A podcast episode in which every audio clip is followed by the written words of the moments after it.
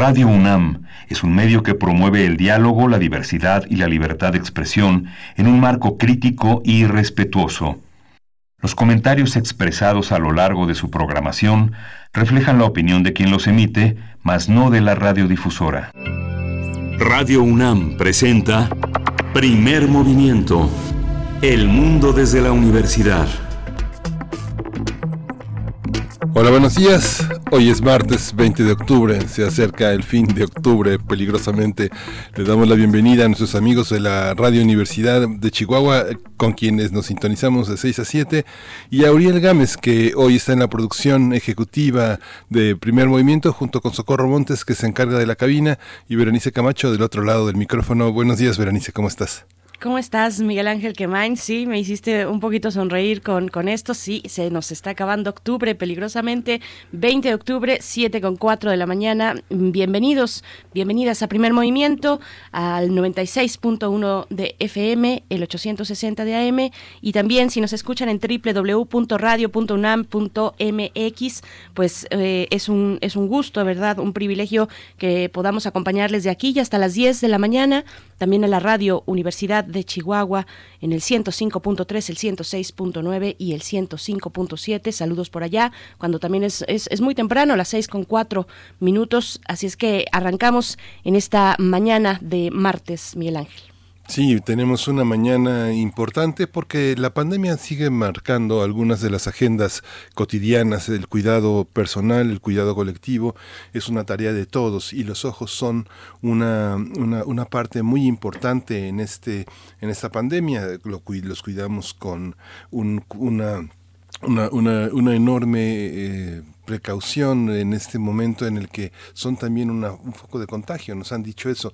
El cuidado de los ojos ante la pandemia es la conversación que vamos a sostener con Ernesto Natera Cruz. Él es médico cirujano por la UNAM, oftalmólogo por el Instituto de Salud del Estado de México y pues le ha devuelto la, la alegría a mucha gente con su buena mano cirujana.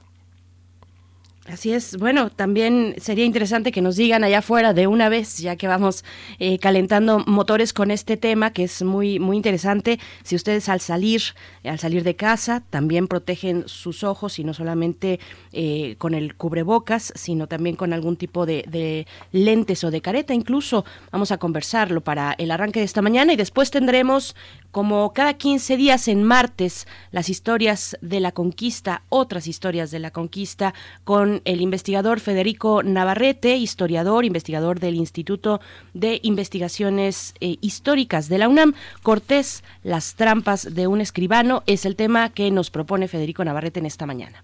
Y hoy vamos a tener también, hoy toca martes de Meyer, Lorenzo Meyer, profesor, investigador universitario, eh, miembro del Colegio de México. Hoy el tema es la inédita detención del general de división y exsecretario de la Defensa, Salvador Cienfuegos. Para nuestra nota internacional, también en nuestra segunda hora estaremos conversando sobre Costa Rica y las recientes protestas que se han dado en contra de las medidas económicas por la pandemia. Vamos a conversar este tema con Sebastián May, el es periodista costarricense. Sí, vamos a tener también una mesa dedicada a los nuevos partidos, al aval que dio el Tribunal Electoral eh, a otros partidos y el rechazo a México Libre, el partido de Margarita Zavala y su esposo, eh, el expresidente eh, Felipe Calderón. Va a ser un programa interesante, es un buen menú para esta mañana. Y pues nos vamos al menú que tenemos todos los días sobre cómo amanecimos en terreno de COVID y otros temas relacionados con la salud internacional. COVID-19. Ante la pandemia, Sigamos informados. Radio UNAM. En México, la Secretaría de Salud informó que el número de decesos por la enfermedad de la COVID-19 aumentó a 86.338. De acuerdo con el informe técnico ofrecido ayer por las autoridades sanitarias, los casos confirmados acumulados se incrementaron a 854.926. En la información internacional, el número de casos confirmados de coronavirus superó ayer los 40 millones. De acuerdo con la Universidad John Hopkins, en la última semana se registraron más de 2.5 millones de nuevas infecciones. Más de la mitad de estos casos se encuentran en Estados Unidos, India y Brasil. Los muertos por la enfermedad de la COVID-19 sumaron ya 1.1 millones en todo el mundo. Y en información de la UNAM para esta mañana, el rector Enrique Graue Vigers propuso formalmente la candidatura de José Mario Molina Pasquel y Enríquez para recibir la medalla de honor Belisario Domínguez que entrega el Senado de la República correspondiente al año en curso, al año 2020. En un oficio que dirigió al Senado, el rector explicó que el doctor Molina, ganador del Premio Nobel de Química en 1995 y profesor extraordinario de la Facultad de Química, fue pionero y uno de los principales investigadores en el mundo en estudiar la química atmosférica. El doctor Molina, quien lamentablemente falleció hace algunos días, dirigió gran parte de su trabajo científico al cambio climático e impulsó acciones globales en favor del desarrollo sustentable.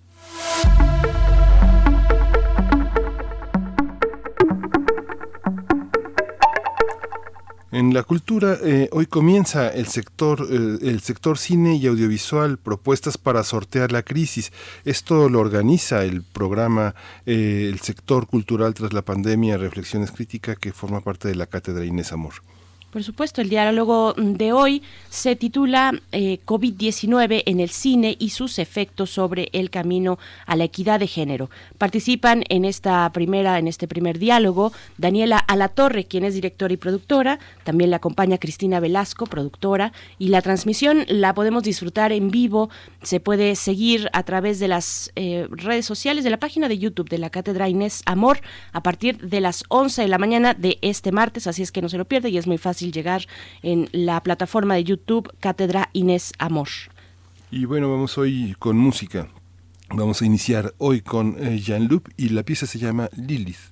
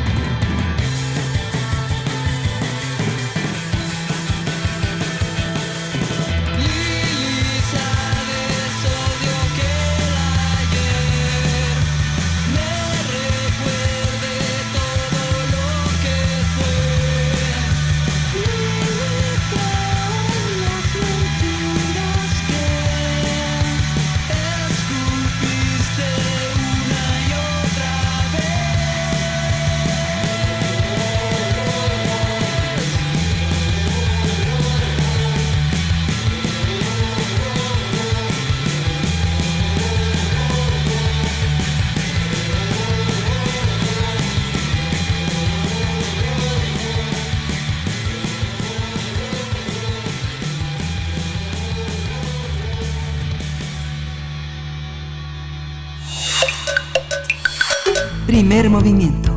Hacemos comunidad. Martes de Salud. De acuerdo con una investigación española, al padecer conjuntivitis puede ser el primer síntoma de haber contraído la infección por COVID-19, debido a que uno de cada diez pacientes hospitalizados por ese virus pudo haber desarrollado conjuntivitis. Esto se debe a que los ojos son una de las puertas de entrada del virus en el cuerpo y porque es una fuente potencial de contagio a través de las lágrimas. Según los especialistas, el virus SARS-CoV-2 está activo en las secreciones oculares de los pacientes positivos. Además, el confinamiento ha afectado principalmente la salud visual en los niños debido al uso y abuso de pantallas al tener que desarrollar actividades tanto escolares como de ocio. Esta situación se ha incrementado con la, tasa de miopía, la fatiga visual, el síndrome del ojo seco y la irritación ocular. Y es que todas estas afecciones están relacionadas con las horas de exposición a las pantallas. Según los optómetras, el tiempo que debe permanecer una persona frente a la computadora es de máximo dos horas. Sin embargo, por el trabajo en casa y las clases virtuales, pues esto es casi imposible de cumplir. Además, los especialistas afirman que durante la pandemia muchas personas han dejado de usar las gafas y lentes de contacto, lo que también ha incrementado los problemas visuales. En caso de usar eh, gafas o lentes de contacto, se sugiere no tocarse la cara ni rascarse los ojos. De esta manera se previene el coronavirus. Pues vamos a conversar esta mañana sobre el cuidado de los ojos en tiempos de pandemia. Este día nos acompaña a través de la línea de primer movimiento el doctor Ernesto Natera Cruz. Él es médico cirujano por la UNAM, oftalmólogo por el Instituto de Salud del Estado de México y el Hospital Central Militar. Tiene alta especialidad en cirugía plástica y reconstructiva de órbita, párpados y vías lagrimales. Doctor Ernesto Natera, gracias por estar aquí. Bienvenido. Muy buenos días. Muy buenos días. Es un gusto saludarlos y estar con ustedes. Gracias, doctor. Qué, gusto, doctor Ernesto Natera. Eh, eh, eh, por, dónde empezar? Vamos a empezar. ¿Cuáles son los principales cuidados que tiene que tener, los cuidados visuales, los cuidados del ojo para una persona sana?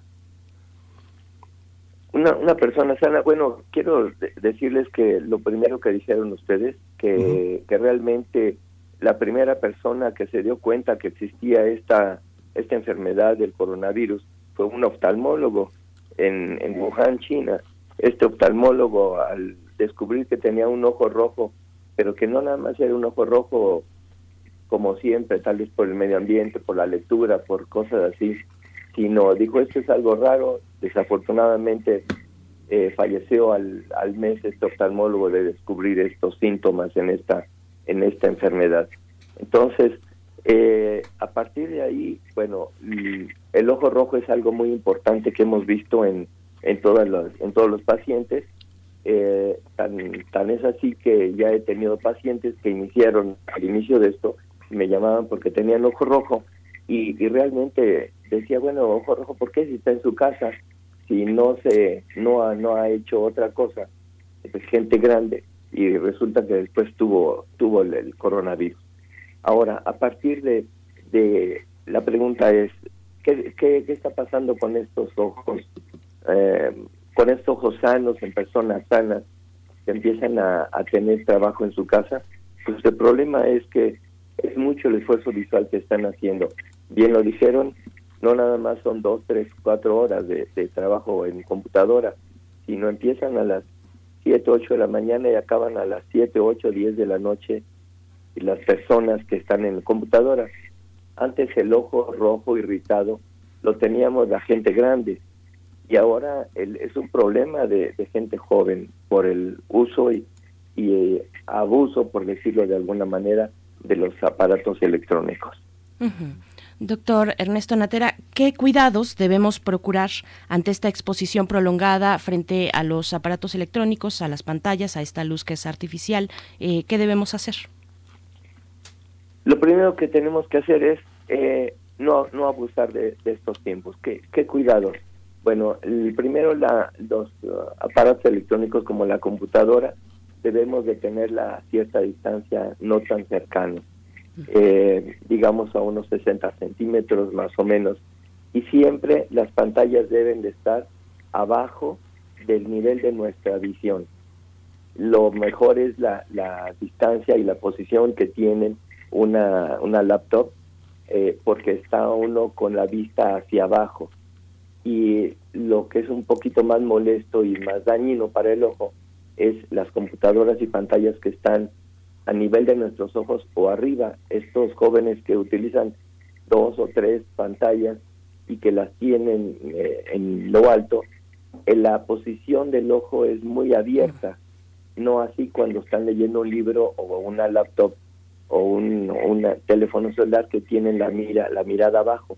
Mientras más abierto el ojo, más se expone el ojo a la desecación, se evapora la lágrima. Y además, el problema de que el, parpadeo que tenemos nosotros es aproximadamente unas 30 veces por, por minuto y cuando estamos usando la computadora el parpadeo disminuye hasta unas 8 a 10 veces por minuto y eso expone a la evaporación de la lágrima, irritación y ojos rojos esta idea que teníamos eh, en el pasado de usar lentes especiales color ámbar o verdes para soportar la intensidad de la pantalla ha cambiado porque ya la ya la configuración lumínica de la pantalla es distinta. Sin embargo, continúa afectando esta exposición. Sí, sí, sí, eh, precisamente continúa afectando y la exposición a estos a estos ah, eh, pantallas nuevas y continúa afectando porque de alguna manera son, son rayos luminosos que están entrando a, a nuestro ojo, a nuestra retina. El, el que se use un lente del tipo que sea eh, disminuye la, la intensidad, de, bloquea los, los rayos ultravioletas eh, de alguna manera. El, simplemente por el hecho de usar los lentes, un lente claro que, que sea adecuado para la visión de cada uno, bloquea los rayos ultravioleta y eso disminuye la, la afectación de la retina. Doctor, bueno, solo para entonces eh, precisar con respecto eh, específicamente al, a las pantallas, mm, deberíamos tal vez procurar hacernos de, uno, de un par de lentes para, para nuestro trabajo cotidiano frente a pantalla o esto se resuelve mm, de, de mejor manera con este alejamiento, con esta distancia de los aparatos hacia nuestra vista y con esta posición que nos comenta? El que tenga, el que use lentes, como bien dijeron ustedes, la gente ahora está ah, dejando de usar los lentes de contacto, de armazón, porque los que son miopes ven de cerca y de alguna manera dicen, bueno, yo estoy viendo bien, tolero tolero bien eh, las horas de computadora sin los lentes, se esfuerzan un poco pero al final de cuentas empiezan a tener muchas molestias y deben de usar sus lentes, eh, aunque sea con poca corrección óptica, deben de usar sus lentes y sí, si usan unos lentes de protección, eh, sería sería muy muy bueno. doctor, pero esta esta cuestión del pestañeo que es eh, involuntario, uno no se da cuenta que pestañea tantas veces por minuto.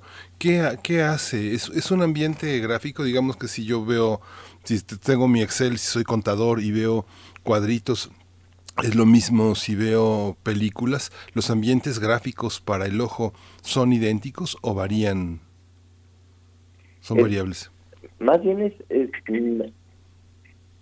no sabría decirle si son intensidades diferentes de, de luz.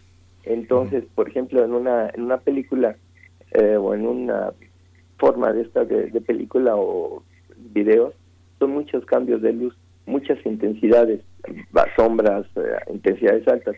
En cambio, un contador está está en una sola intensidad de luz con su con su su este pantalla, ¿no? El problema es que, por ejemplo, un contador, todos los jóvenes que ahora utilizan la computadora por largas horas son eh, no no pestañean pero el, el esfuerzo visual la fijación que tienen es que no quieren que se les pierda ni un numerito un contador no entonces no pestañean o no parpadean y, y mantienen esta este esfuerzo durante muchas horas.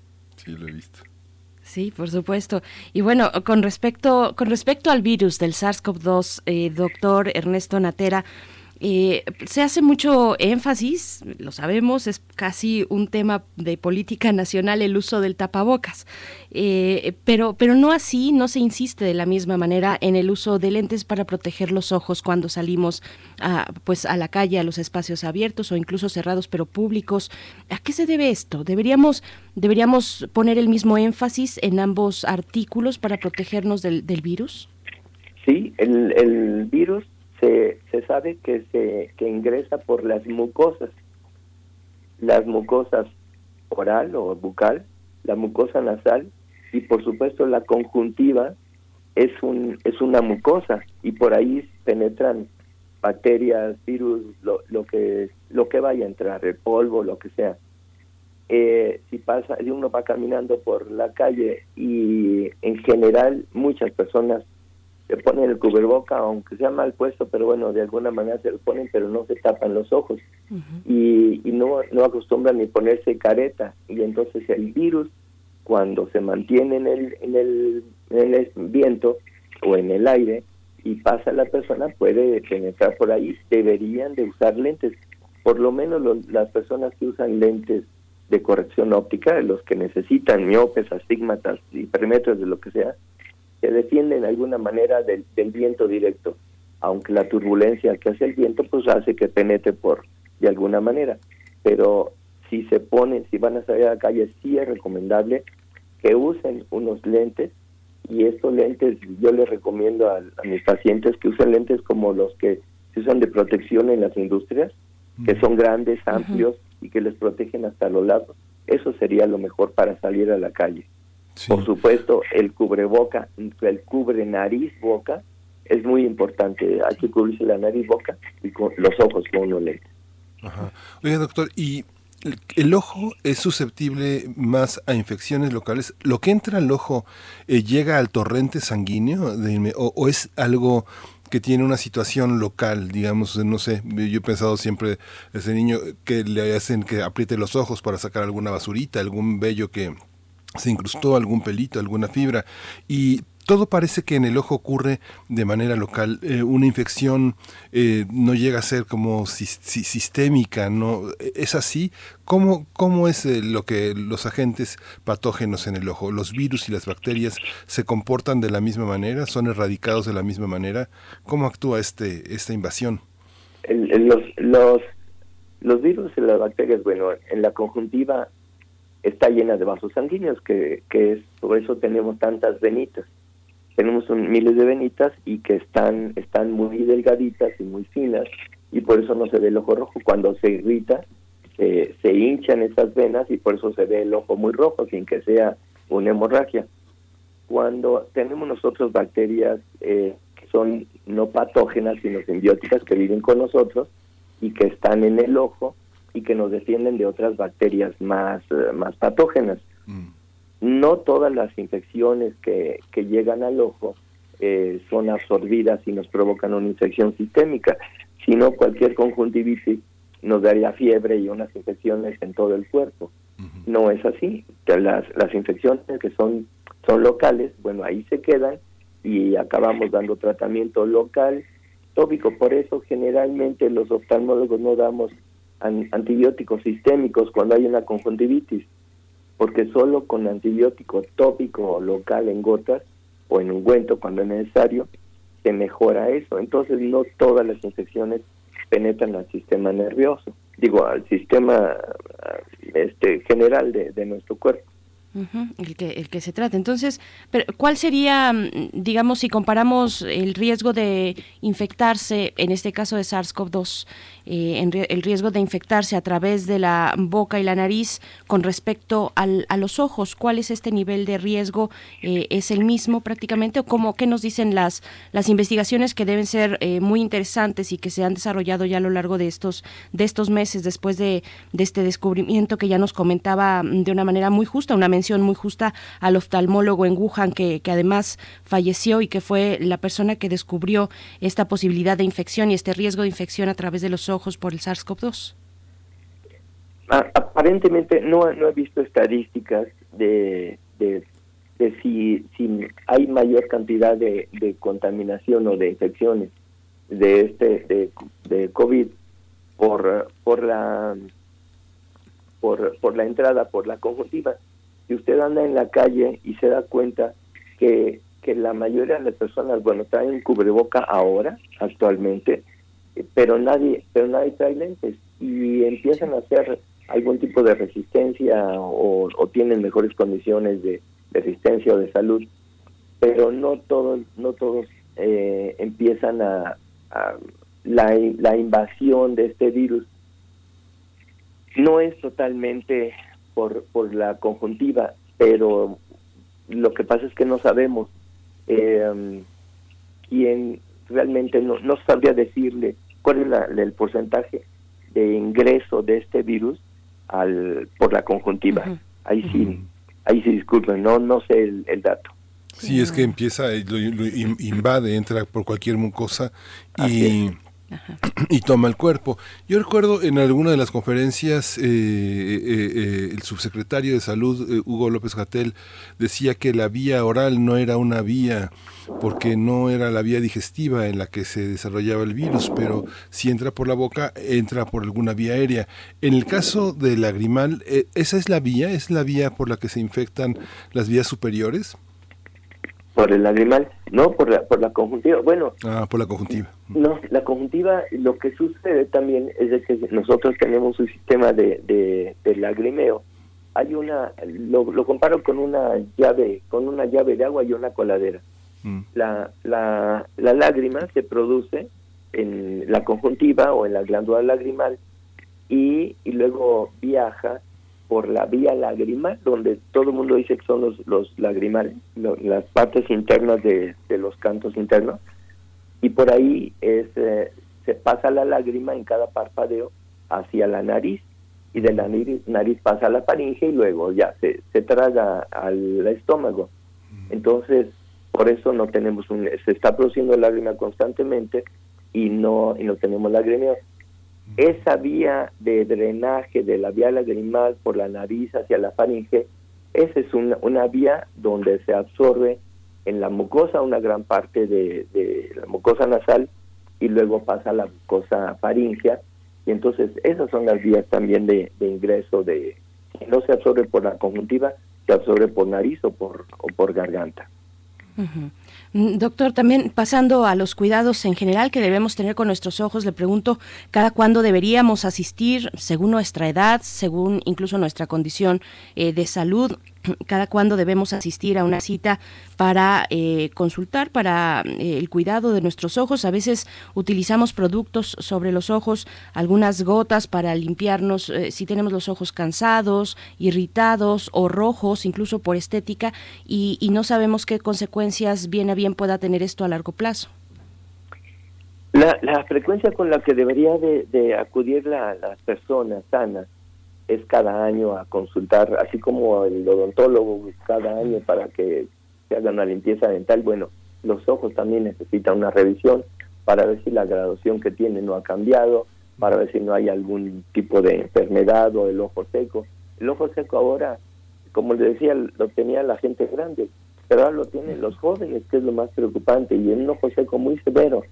Bueno, el, en general la costumbre es ponerse de esos colirios que usan para el ojo rojo y los colirios son astringentes, cierran los vasos sanguíneos, por eso se ven muy bien con el con el ojo blanco. Yo les digo que cuando quieran ir a una fiesta de blanco, se pongan de esas gotas nada más para que para que el ojo se les ponga blanco, pero esas no son las indicadas. Las gotas indicadas son los lubricantes. Ahora hay una cantidad muy grande de lubricantes de diferentes tipos, líquidos, medio líquidos, gel o o medio gel o, pomadas, en fin, eso es la base. Cuando nosotros estamos poniendo gotas de, de por decir una marca, el coliro yema, alguna de esas cosas, lo único que estamos haciendo es momentáneamente ah, vernos mejor y, como que es un medio lubricante porque es agüita. Pero eso no es la solución. El problema ahora es ponerse lubricante estén hechos para mantenerse en el ojo durante cierto tiempo. Entonces, lubricantes es lo mejor.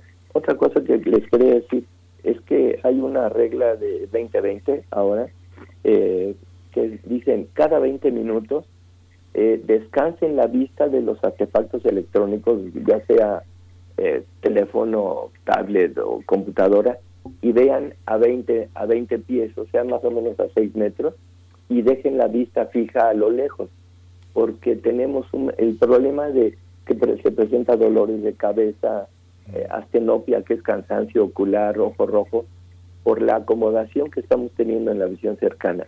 Y si ustedes cada 20 minutos descansan viendo a lo lejos, hacen que el músculo que tiene la acomodación del cristalino se relaje, repose, y entonces ya pueden volver a, a, a, eh, esforzarse en sus, en sus trabajos de computadora.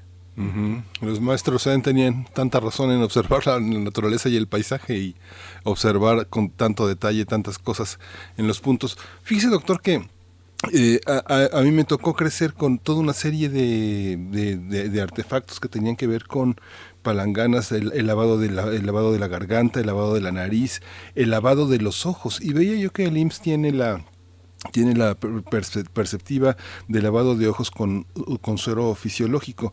Yo ya no veo en ninguna parte ni, ni veo que la gente tenga ya esas, esos hábitos. ¿Todavía se lavan los ojos con esos lavaojos? ¿Todavía es un hábito? No, a, mí también me tocó toda esa, esos lavaojos de cristal muy bonitos. Sí. Pero la, la, verdad es que la lágrima tiene unas condiciones muy especiales, una, una componente muy especial.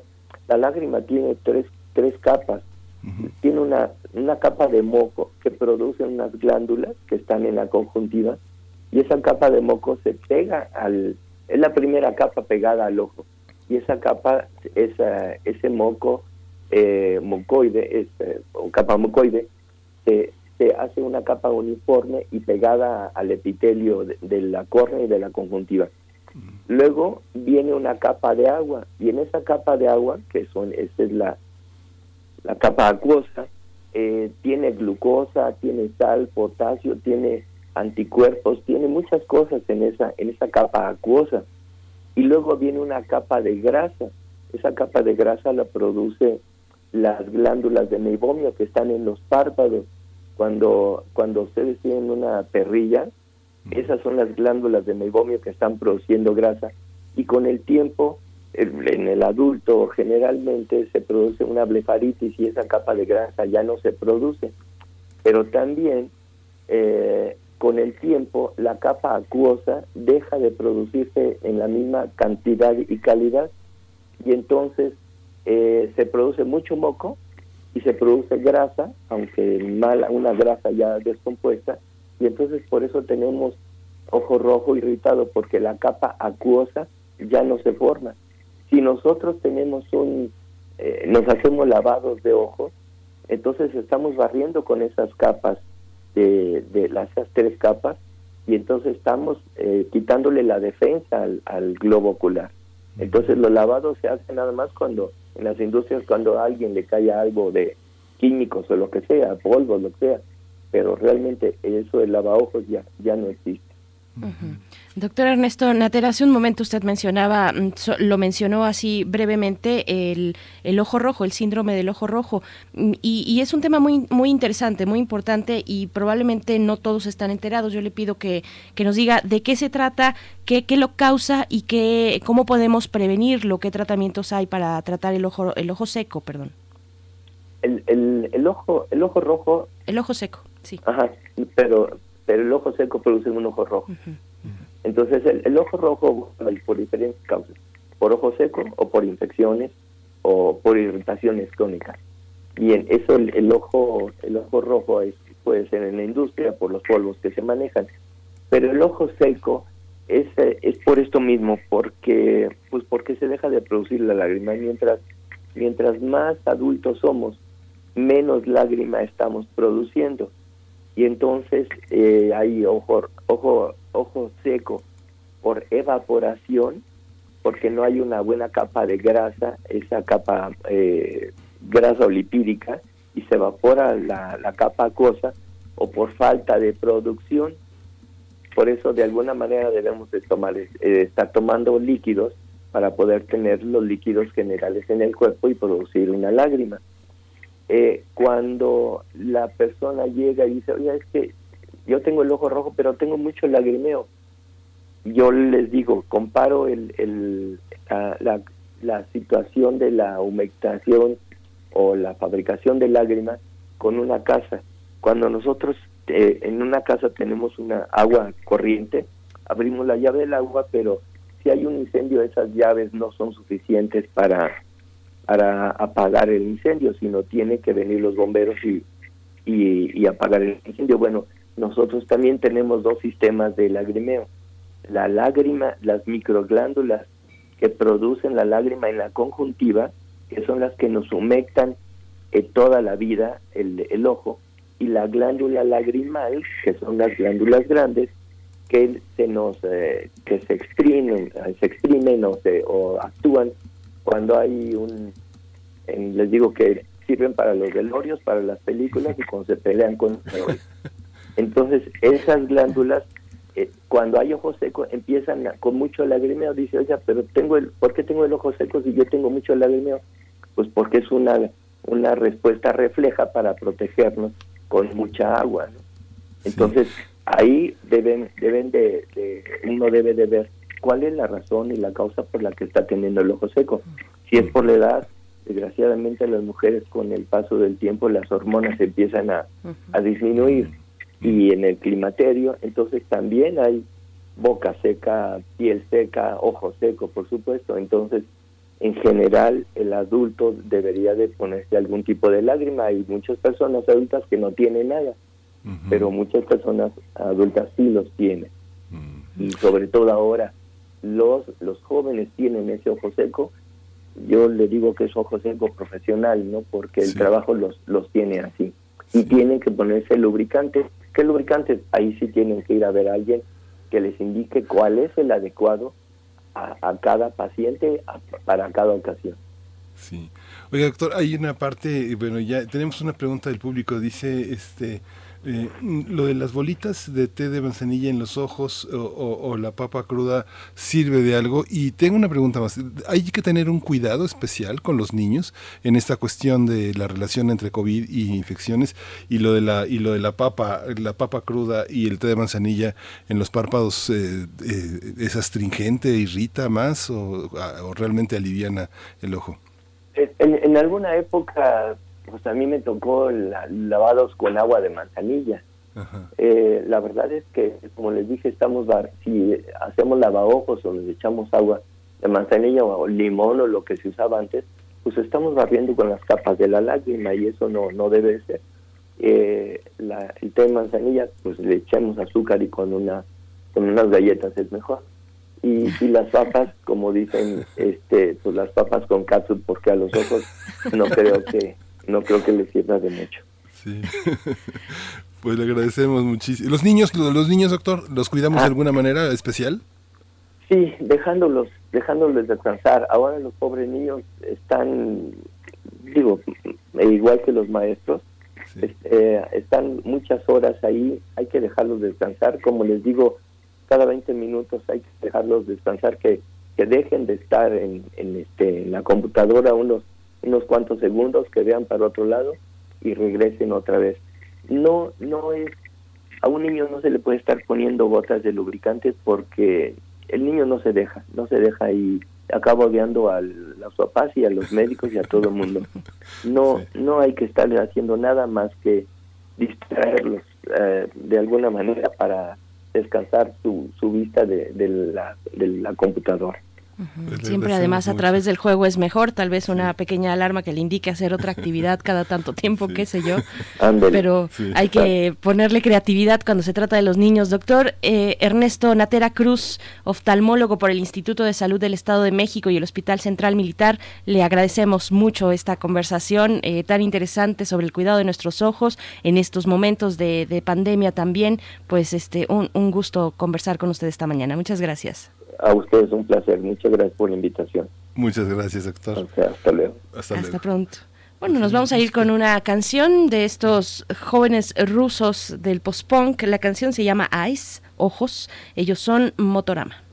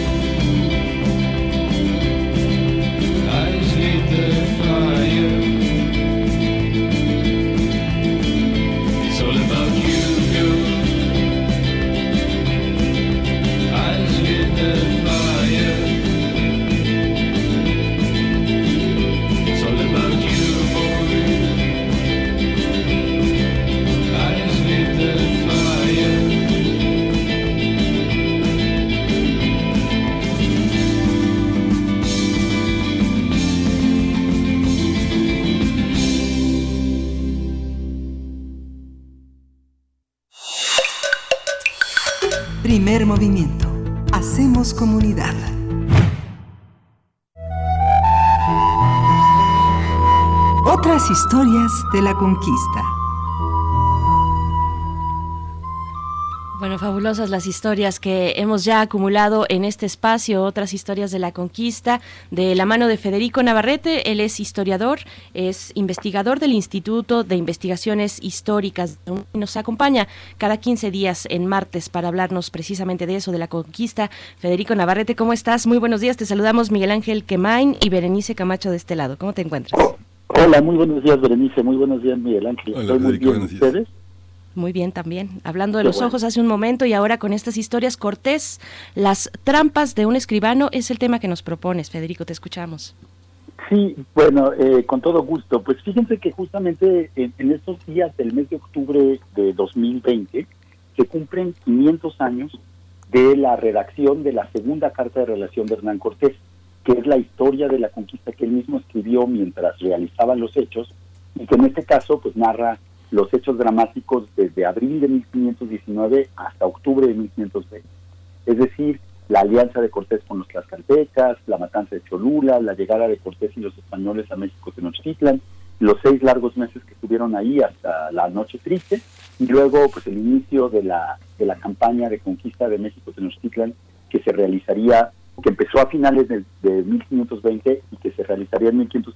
Es esbozado aquí, no se cuenta la conquista final porque eso ya es tema de la tercera carta de relación. ¿no?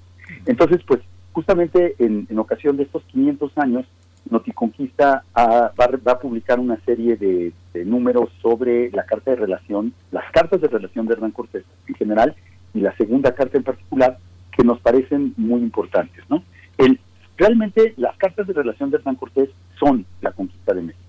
De alguna manera, la idea que tenemos de que llegaron unos cuantos españoles y en menos de dos años lograron someter a un imperio gigantesco y poderosísimo por la fuerza de su, ingenio y por la fuerza de su tecnología, fue inventada por Cortés en la Carta de Relación. Y en esa carta también Cortés se presenta como el más grande héroe, como el impulsor de todo lo que hace. Él se atribuye todas las ideas, él, él toma todas las decisiones, él es siempre valiente, él siempre sabe qué responder y él es el que lleva en todo momento el pulso de los acontecimientos, ¿no? Él es el que los controla a todos. Y así hemos leído estas cartas. Muchas, la mayoría de los historiadores hasta la fecha, por ejemplo, Cristian Duverger a la fecha, sigue creyendo este cuento de Cortés héroe de que él es un individuo excepcional que logró hacer todo eso. Eso se debe al poder del personaje que Cortés crea en las cartas. O sea, Cortés, como han señalado muchos críticos literarios, como Beatriz Pallés y otros, es antes que nada un gran escritor que en las cartas lo que nos crea es un relato muy convincente en que él es el centro de todos los acontecimientos, pero que por otro lado el mismo relato y las otras historias de la conquista pues nos hacen dudar de esa eh, de que sea tan protagonista, ¿no? Entonces realmente él construye un personaje ficticio, el héroe Cortés, el narrador Cortés, que es el que puede hacer todo y, y, y curiosamente la mayoría de los historiadores le hemos creído a su ficción, la hemos tomado como una descripción eh, pues histórica verdadera, como la descripción de lo que realmente aconteció. Hay otra dimensión del, del, trabajo de Cortés que tampoco ha sido muy explorada y que me parece que es fundamental. Y es que además de ser una obra literaria, es decir, una narración en la que presenta una visión ficticia, es decir, pues construida narrativamente de los, de los, de, la, de los eventos, puede tener elementos verdaderos, pero la construcción en general es una construcción narrativa ficticia. Las cartas de relación de Hernán Cortés son antes que nada documentos legales, es decir, son informes legales que él envía a su rey. Y para entender cómo funcionan las cartas de, relación como documentos legales, hay que tomar en cuenta que Cortés, antes que nada, era un escribano. Eh, todo parece indicar que en los años que vivió en, en, en, la Universidad de Salamanca, bueno, en la ciudad de Salamanca, cuando era joven antes de emigrar a América, se ha especulado mucho que estudió Derecho. Pero lo que pocas personas mencionan es que vivía en casa de su primo, el señor, de su tío, el, el doctor Monroy, y que era, en realidad Monroy era escribano real. Entonces, Cortés, cuando, cuando estuvo en, la, en Salamanca, lo que aprendió fue el oficio de escribano real. Y luego, cuando se fue a vivir a América, vivió de ser escribano, primero en República Dominicana, bueno, en Santo Domingo, en la primera isla en la que estuvo, y luego en Cuba. A lo largo de los años, su éxito fue como escribano. Y un escribano en esa época era básicamente un señor que sabía escribir en un mundo en que pocas personas sabían escribir, y que cuando alguna persona tenía que hacer un papel legal, fuera un testamento o fuera una carta al rey para pedirle alguna recompensa por sus actos, el escribano era el que la escribía, era el que la ponía por escrito y el que la argumentaba. La persona llegaba y le contaba su problema y el escribano, como un abogado, lo que hacía era crear una argumentación jurídica lo más plausible posible y sobre todo lo más favorable posible al, al que presentaba la demanda. ¿no?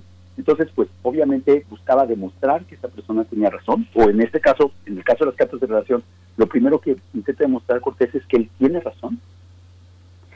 Luego, en segundo lugar, mostraba convencer a, al, a quien recibía la carta, que puede ser un juez, o en este caso el rey, que, que su argumentación era verdadera, y para lograr esto, pues, la, los escritos legales, eso es algo que sabemos todos, pues siempre manipulan la verdad. O sea, en, la ley es perfectamente aceptable que la gente mienta. En México, por ejemplo, no es delito si tú mientes en tu propia defensa. Eh, en la ley es perfectamente aceptable que la gente tergive, bueno, modifique las interpretaciones de los, de los hechos para crear una versión lo más favorable posible eh, para sí misma, ¿no? Y en realidad si lo vemos, si las vemos desde, esa perspectiva, las cartas de relación son, antes que nada, un brillante argumento jurídico. Es decir, Cortés, desde un principio, va tejiendo ficciones jurídicas. Primero, en la primera carta, crearon el Cabildo de Veracruz para ser una autoridad constituida, independiente, que podía escribirle al rey, y Cortés escribió la redactó la carta, probablemente porque él era el escribano. ¿no? Y en la segunda carta, Cortés mantiene estas ficciones jurídicas. Todo el tiempo dice que los indígenas se hicieron vasallos suyos y que él es, a nombre del rey, el nuevo gobernante de esa tierra. Eso sucedió con Tlaxcala, donde es verdadero, Sucedió con, con, Cholula, donde en realidad los cholultecas nunca se hicieron vasallos de Cortés, sino hasta después de la matanza, y Cortés pretende que Moctezuma también se hizo su vasallo, que es la famosa, eh, el famoso pasaje de noviembre de 1519 en que se supone que, Moctezuma le entrega su imperio a Cortés y a Carlos V. Y para él eso, más que, más que una histórica, para Cortés esa es una cuestión jurídica. Al afirmar eso, al afirmar que Moctezuma se sometió al emperador, lo que y, dice que, tomó, que escribió un acta con un escribano donde se formalizaba el hecho, lo que está haciendo es establecer jurídicamente que a partir de ese momento Moctezuma es vasallo de Carlos V y por lo tanto debe obedecer a Cortés. Entonces, si vemos las cartas de relación, en realidad las podemos entender mejor como una sucesión de ficciones jurídicas. Cuando digo ficciones no digo que sean enteramente falsas, porque obviamente tienen que tener un elemento de verdad. La ley finalmente se tiene que basar en hechos y demostraciones, pero que también esas ficciones están siendo construidas de una manera que, que no es enteramente, bueno, que es la más favorable para el que las presenta y que buscan demostrar un argumento. En este caso, que Cortés era dueño del imperio. Pero lo más eh, impresionante de este argumento jurídico de Cortés es que no solo justifica sus acciones, es decir, Cortés logra que Tlaxcala se haga vasalla, logra que México Tenochtitlan se haga vasallo de los españoles, y eso es un gran logro, sino también justifica sus actos de violencia. En la ficción jurídica de Cortés, siempre que Cortés le corta la mano a 50 embajadores o masacra a más de mil personas desarmadas en una plaza pública como en Cholula, o eh, toma prisionero a Moctezuma y manda quemar a 20 de sus eh, servidores eh, también en una plaza pública, todos estos actos de violencia que eran brutales, que eran espectaculares, es decir, que estaban diseñados para generar terror y para intimidar a los indígenas, eran actos de terrorismo en más sentido, Cortés los presenta siempre como castigos, que es una categoría jurídica. Y básicamente es parte de la misma ficción que habíamos dicho del vasallaje. Dice, eh, los, los de Cholula se habían hecho mis vasallos, cosa que por cierto es absolutamente falsa, eso se lo inventó de cabo a rabo, y pero luego como, como supuestamente se habían hecho sus vasallos, argumenta que trataron, planearon atacarlo, y como planearon atacarlo, eso fue un acto de traición, y el acto de traición merecía un castigo. Entonces la matanza de Cholula, que fue un ataque sin provocación, que provocó la muerte de miles de personas desarmadas, es presentada como un castigo resultado de una falla de los propios indígenas. Y así sucede a lo largo de la Carta de Relación. Esa es la gran ficción jurídica de la Carta de Relación la idea del castigo, la idea de que los españoles tenían derecho a usar la fuerza contra los naturales. Y quizá, ya para terminar, el ejemplo más espeluznante de esta manera de razonar, que en el fondo es una justificación sistemática de la violencia, es eh, tiene que ver con México Tenochtitlan. Justamente después de que Cortés nos narra en un paisaje, en un pasaje muy citado, que Moctezuma se entregó al emperador Carlos V se hizo vasallo de los españoles, el siguiente párrafo uno empezaría, uno pensaría, no, pues ahora nos va a describir la gran ciudad que, consiguió someter, nos va a describir el esplendor de Moctezuma. No, la primera acción inmediatamente después de que Moctezuma se somete es que Cortés se dirige al rey y le dice, pues mire señor, este gran vasallo Moctezuma lo primero que hizo fue traicionar. Y nos cuenta una conspiración que sucedió por allá por Nausla en Veracruz y cuenta que mandó matar a 20 personas como castigo a esa traición. Y de esa manera establece un patrón. El vasallo tiene que obedecer a Cortés, o si no, Cortés lo castiga. Y toda la idea de la guerra de conquista de 1520 a 21, es después, es decir, después de que los eh, españoles son expulsados de México Tenochtitlan y tienen y deciden volver a conquistar México Tenochtitlan, en las cartas de relación todo eso es un gigantesco castigo. Esa guerra atroz que destruyó México Tenochtitlan y provocó la muerte de cientos de miles de personas es presentada jurídicamente como un castigo. El castigo a Moctezuma por traicionar a su señor el rey, al que se había dado como vasallo. Entonces, como ven ustedes, esta acción jurídica, que no tiene muchas bases en la realidad, es muy poco probable que Moctezuma se haya sometido realmente a los españoles, como dice Cortés, es la justificación legal para la guerra más atroz que se había vivido en Mesoamérica nunca y tal vez en el mundo hasta ese momento. Entonces, pues eso es entender el, la dimensión jurídica del discurso de Cortés y también pues hay que ser muy escépticos como, como se es siempre ante los argumentos jurídicos. Sí, es fascinante, ¿no? Yo recuerdo, Federico, esta visión, este, este, este acento que ahora pones en la segunda carta. Recuerdo cuando José Luis Martínez publicó su visión de eh, Hernán Cortés había como hubo un cuestionamiento sobre el sentido, toda la semiología que había alrededor de las cartas y, eh, el sentido del yo, del yo jurídico y, del yo expresivo y esas visiones que estaban solamente a partir de una de una visión del puro texto, ¿no? Este eh, es, interesante. Tú en esa en esa visión de los documentalistas de Cortés no existe eso. ¿Es una cuestión de época, Federico? Pues es curioso que en, la época en el siglo XVI la historia y el derecho, es decir, eran inseparables. La mayoría de los historiadores habían estudiado derecho y la historia se basaba muchísimo en el derecho. Lo que y por eso eh, era natural que Cortés presentara un argumento jurídico que era a la vez un argumento histórico. Sin embargo, con los, con los años la historia ha separado del derecho y es muy curioso cómo los historiadores no han visto, han, leído la Carta de Relación como una crónica histórica, cosa que no es, y, no la han reconocido como lo que es un alegato jurídico, una, una justificación legal de las acciones de Cortés y expedicionarios. Es apenas hasta la segunda mitad del siglo XX que algunos historiadores del derecho han vuelto a discutir este aspecto jurídico de las cartas de Cortés. Pues qué, qué, qué, maravilla lo que nos compartes, eh, Federico Navarrete. Yo pienso en los parámetros que se tenían de alguna manera delineados en la época para, eh, para el uso, para, para, para emitir la violencia, para infligir violencia, lo que se permitía en aquellos momentos. Bueno, es interesante. Se nos acaba el tiempo, pero como siempre, les invitamos a acercarse al portal noticonquista.unam.mx, pues que parte de un proyecto de investigación muy interesante del Instituto de Investigaciones Históricas. Está ahí además para que pueda ser consultado por, eh, por no sé, los jóvenes que están ahora eh, en, en casa llevando a cabo sus labores académicas bueno, también es muy, muy adecuado, me parece, para, para poder acercarse. Muchas gracias, Federico Navarrete. Nos encontramos contigo dentro de 15 días. Claro que sí, con mucho gusto. Y nada más una, una pequeña recomendación.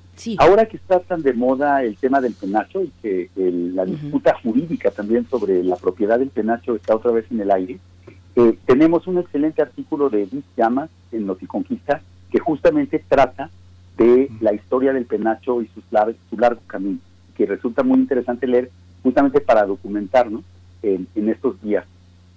Así es. Bueno, seguro lo buscamos en redes sociales y lo ponemos por ahí eh, en nuestras redes. Muchas gracias, Federico Navarrete. Un fuerte abrazo. Fue un gusto, adiós. Gracias, hasta pronto, Federico. Pues ya nos vamos a la siguiente hora de primer movimiento. Despedimos a nuestros amigos, nuestros colegas de la radio universitaria, de la Radio Universidad de Chihuahua.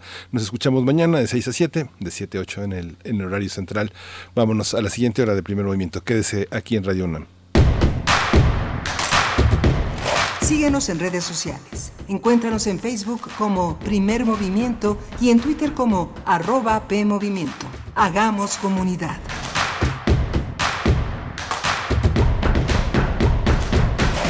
Tengo 17 años, mi mamá falleció de cáncer. Ese vacío que dejó ella al irse me hundió, es lo que me tiene aquí. Me fui empezando a juntar con malas amistades y me dejé que, que me envolvieran y dije, pues va. La probé y me gustó y de ahí me agarré.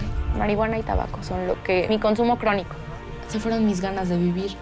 Me causó mucho sentimiento que me dijo mi abuela, yo no quería esto para ti.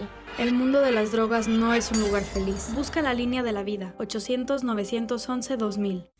Saúl llega hasta donde empieza Luisa y donde termina Luisa empieza Sandra. Rafa empieza aquí y Fátima ayuda a que suceda. Manuel quien abre espacio a Elena para que Natalia ayude a Liliana, a Ana y Lidia. Y esta invita a Livia quien se junta con Viviana. Víctor acepta. Y... Para decidir quién va a ocupar los más de 21.000 cargos que se elegirán en las elecciones de 2021, tenemos que estar todas y todos. Es importante, tienes que estar. Este 2021 contamos todas, contamos todos. INE. El distanciamiento social y el aislamiento son medidas necesarias para los tiempos que vivimos. Y donde el ocio aparece, la cultura llega a sanar. Cultura UNAM pone a tu disposición el programa Cultura UNAM en Casa, una programación variada de actividades a distancia, a las cuales puedes acceder por distintos medios digitales, artes visuales, música, danza, teatro, cine, literatura, cursos, talleres y más. Busca las distintas opciones que hemos preparado para ti en TV UNAM, Radio UNAM y en culturaunam.mx. En redes sociales puedes estar al tanto de las actividades con el hashtag Cultura UNAM en casa. Fomentamos el acercamiento social frente al distanciamiento físico. Cultura UNAM.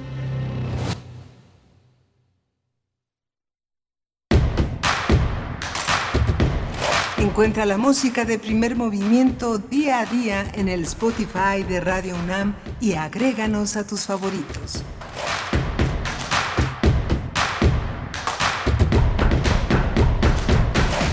Estamos ya de vuelta en primer movimiento. Bienvenidos, bienvenidas a esta segunda hora en Radio UNAM, en la que también nos enlazamos con la radio Nicolaita para llegar hasta Morelia. Saludos hasta allá, saludos a Michoacán. Estamos, eh, pues, por tener una hora muy interesante, aunque venimos de otra igualmente importante. Estuvimos conversando con el doctor Ernesto Natera sobre el cuidado de los ojos en estos momentos de pandemia y también con Federico Navarrete en la sección Otras historias de la conquista eh, Cortés, las trampas de un escribano es el tema que nos propuso. Eh, con, eh, pues habló, abordó la segunda carta de relación de Hernán Cortés, donde narra episodios de la conquista que van del, mm, bueno, de abril de 1519 a este mes de octubre de 1520. Así es que si tienen oportunidad pueden acercarse al podcast para poder revisar o si no lo escucharon, bueno, también escucharlo por primera vez, radiopodcast.unam.mx. Y saludo a mi compañero Miguel Ángel Quemain, que está del otro lado del micrófono en la conducción. ¿Cómo te encuentras, Miguel Ángel? Hola, Berenice Camacho, buenos días, buenos días a todos, buenos días a Auriel Gámez que está en la producción ejecutiva, a Socorro Montes en el control de los eh, de la cabina, de los controles, del aspecto técnico que hace posible que esto se articule. Eh, muchas gracias, eh, Soco, te, te, extrañamos, te extrañamos Berenice y yo desde esta distancia que estamos este, permanentemente reconociendo el esfuerzo de nuestros compañeros que también en casa están haciendo un trabajo excepcional de contactar, de poner a disposición toda la inteligencia de la universidad, de, de, las universidades, para que esto se entienda, para que esta realidad tan compleja de todos los días sea visible, Berenice. Por supuesto. Y bueno, también mandamos un saludo a quienes están escribiendo en nuestras redes sociales. Abel Arevalo nos da los buenos días. Daniel Manzano Águila dice, excelente comentario sobre las cartas de relación de Cortés. Eh, dice él, el gran asesino y sanguinario que llegó a este lado del mundo. ¿Qué celebramos? Nos dice Daniel Manzano. Gracias por tu comentario. Mari Elizondo también dice, soy fan de esta sección. Sí, yo creo que muchos somos fan del doctor eh, Federico Navarrete. No se pierdan eh, eh, pues este trabajo que se realiza desde el Instituto de Investigaciones Históricas Noticonquista. Por ahí los chicos y chicas de segundo de secundaria, por ejemplo, están abordando los temas de la conquista. Así es que sería, creo que interesante acercarles este, pues este contenido que es un contenido muy ágil que viene además ilustrado y que es, es que es breve, es breve y muy puntual, muy interesante. Así es que bueno, si tienen la oportunidad no dejen de, de hacerlo. Miguel Ángel G. Mirán también nos saluda por acá en redes sociales, está Armando Cruz y bueno, Mirko Zun, todos los que eh, se acercan desde muy temprano a darnos los buenos días, a comentarnos, como siempre, muy interesante lo que nos puedan compartir respecto a los temas que vamos proponiendo aquí en este espacio, Miguel. Sí, justamente es eh, un, espacio que es, es, de nuestros radioescuchas, siempre hay comentarios, siempre hay preguntas que en muchas ocasiones, en la mayoría, complementan mucho del trabajo que hacemos de inquisición frente a nuestros, eh, a nuestros entrevistados, es verdaderos especialistas, conocedores del tema, pero eh, las personas que lo padecen, que lo imaginan, que lo viven todos los días, siempre tienen cuestiones muy importantes que proponer. Por eso les pedimos que hagamos comunidad, que hagamos este programa como lo hemos hecho siempre, entre todos, entre toda la comunidad, que todas las mañanas sintoniza Radio UNAM y se pone eh, a pensar en cómo, cómo, por qué, la, por qué la vida que vivimos es así, cómo la explicamos.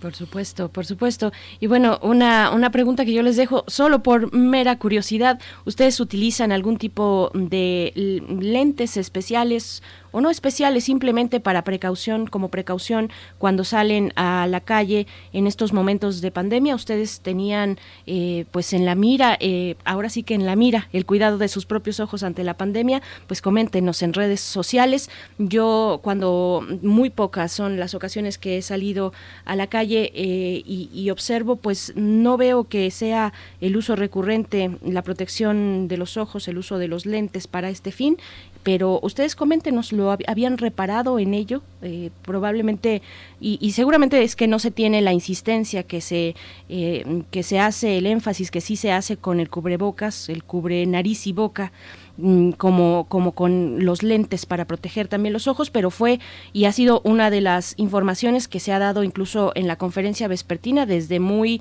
eh, temprano en la pandemia, pues se alertaba sobre también la precaución sobre los ojos, no, se no, no ha habido un énfasis, una insistencia en este tema, pero eh, como sí lo ha habido en contraste con el cubrebocas, ¿no, Miguel Ángel? Sí, sí, Bernice. Fíjate que tanto en la conferencia de ayer como se ha insistido en varias partes de Latinoamérica, ayer que estuvimos Estuvimos en, Bolivia, estuvimos eh, recorriendo algunos países latinoamericanos, pues se han incrementado los contagios, se han incrementado en la Ciudad de México, en Nuevo León, en Durango, en el Estado de México, hay nuevos... Eh, hay un endurecimiento pues por parte de los estados de las medidas a tomar porque hay muchas fiestas muchas fiestas clandestinas y muchas fiestas públicas de personas que han bajado la guardia.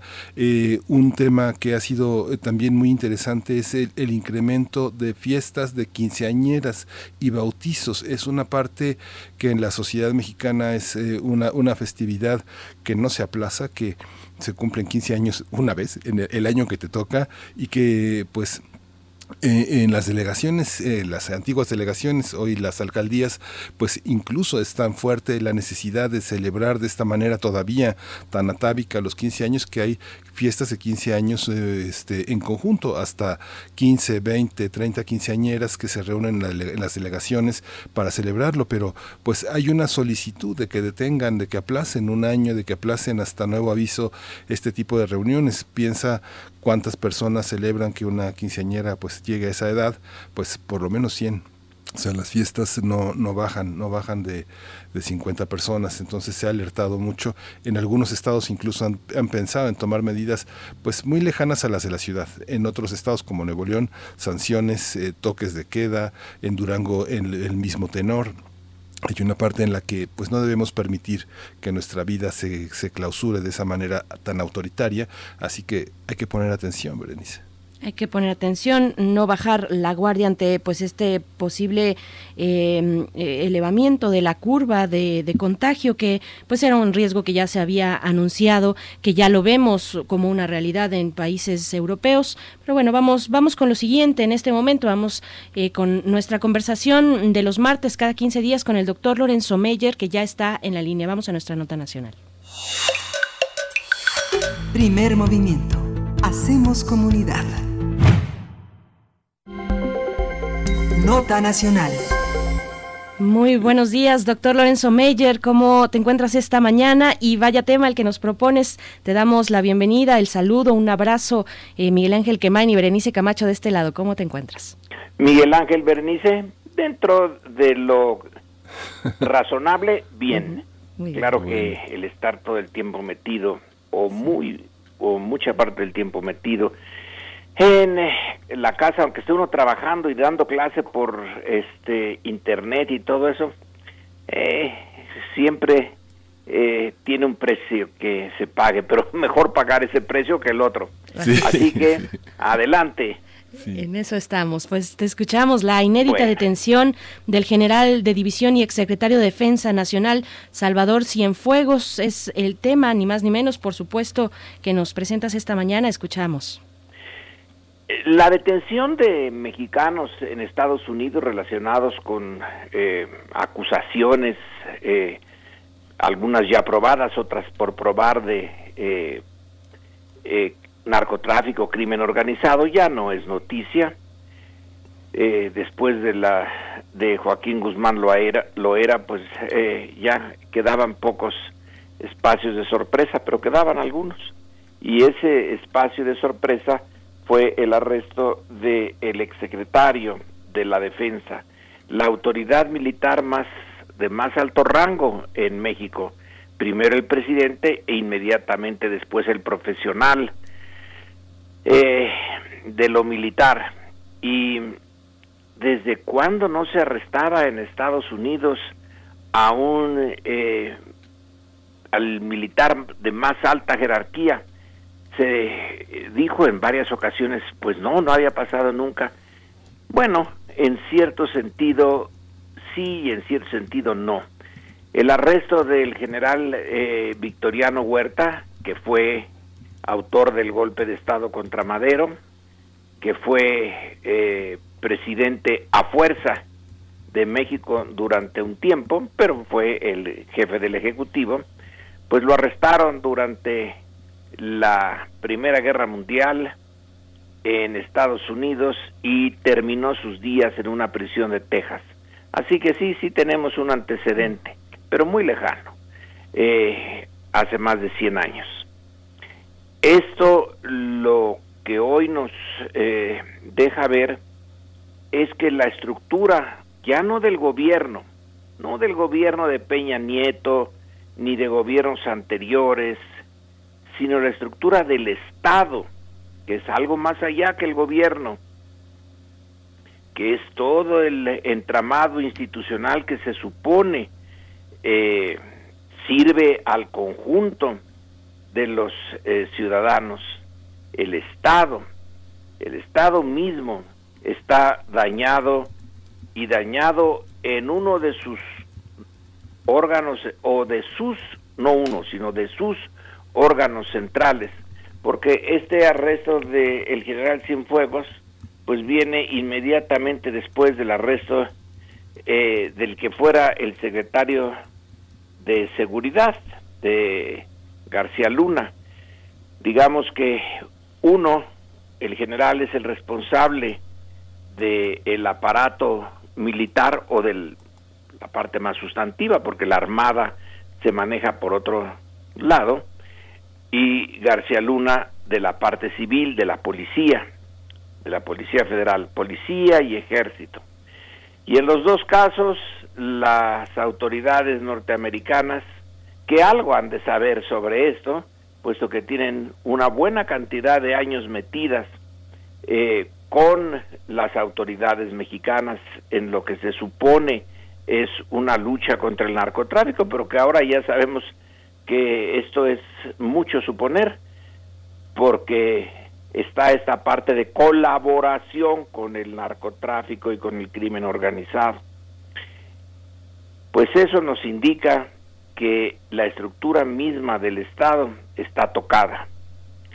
Y a mi juicio, pero desde luego que no es la única eh, lógica en, en este proceso, es que si el gobierno o los gobiernos ya fallaron, fracasaron en esto y contaminaron al Estado mismo, es una estructura que va más allá de un gobierno, que es eh, una estructura permanente. Está mal, pues sí que se requiere una cirugía mayor. Y la cirugía mayor, una de las posibilidades es el cambio de régimen. Que no solamente haya un cambio de gobierno, sino de régimen, de las reglas fundamentales del juego eh, del poder en un país, que son las que eh, animan, dirigen a, los, a las estructuras del Estado, esas que están allí por más de seis años, que están allí en principio eh, por un tiempo indefinido, siglos puede ser. Y si están tan mal que el ejército que estaba encargado eh, de hacer, de la, era la última trinchera contra el crimen organizado, ya está al menos en una parte tomado por el crimen organizado, pues se necesita repensar todo, revolver todo.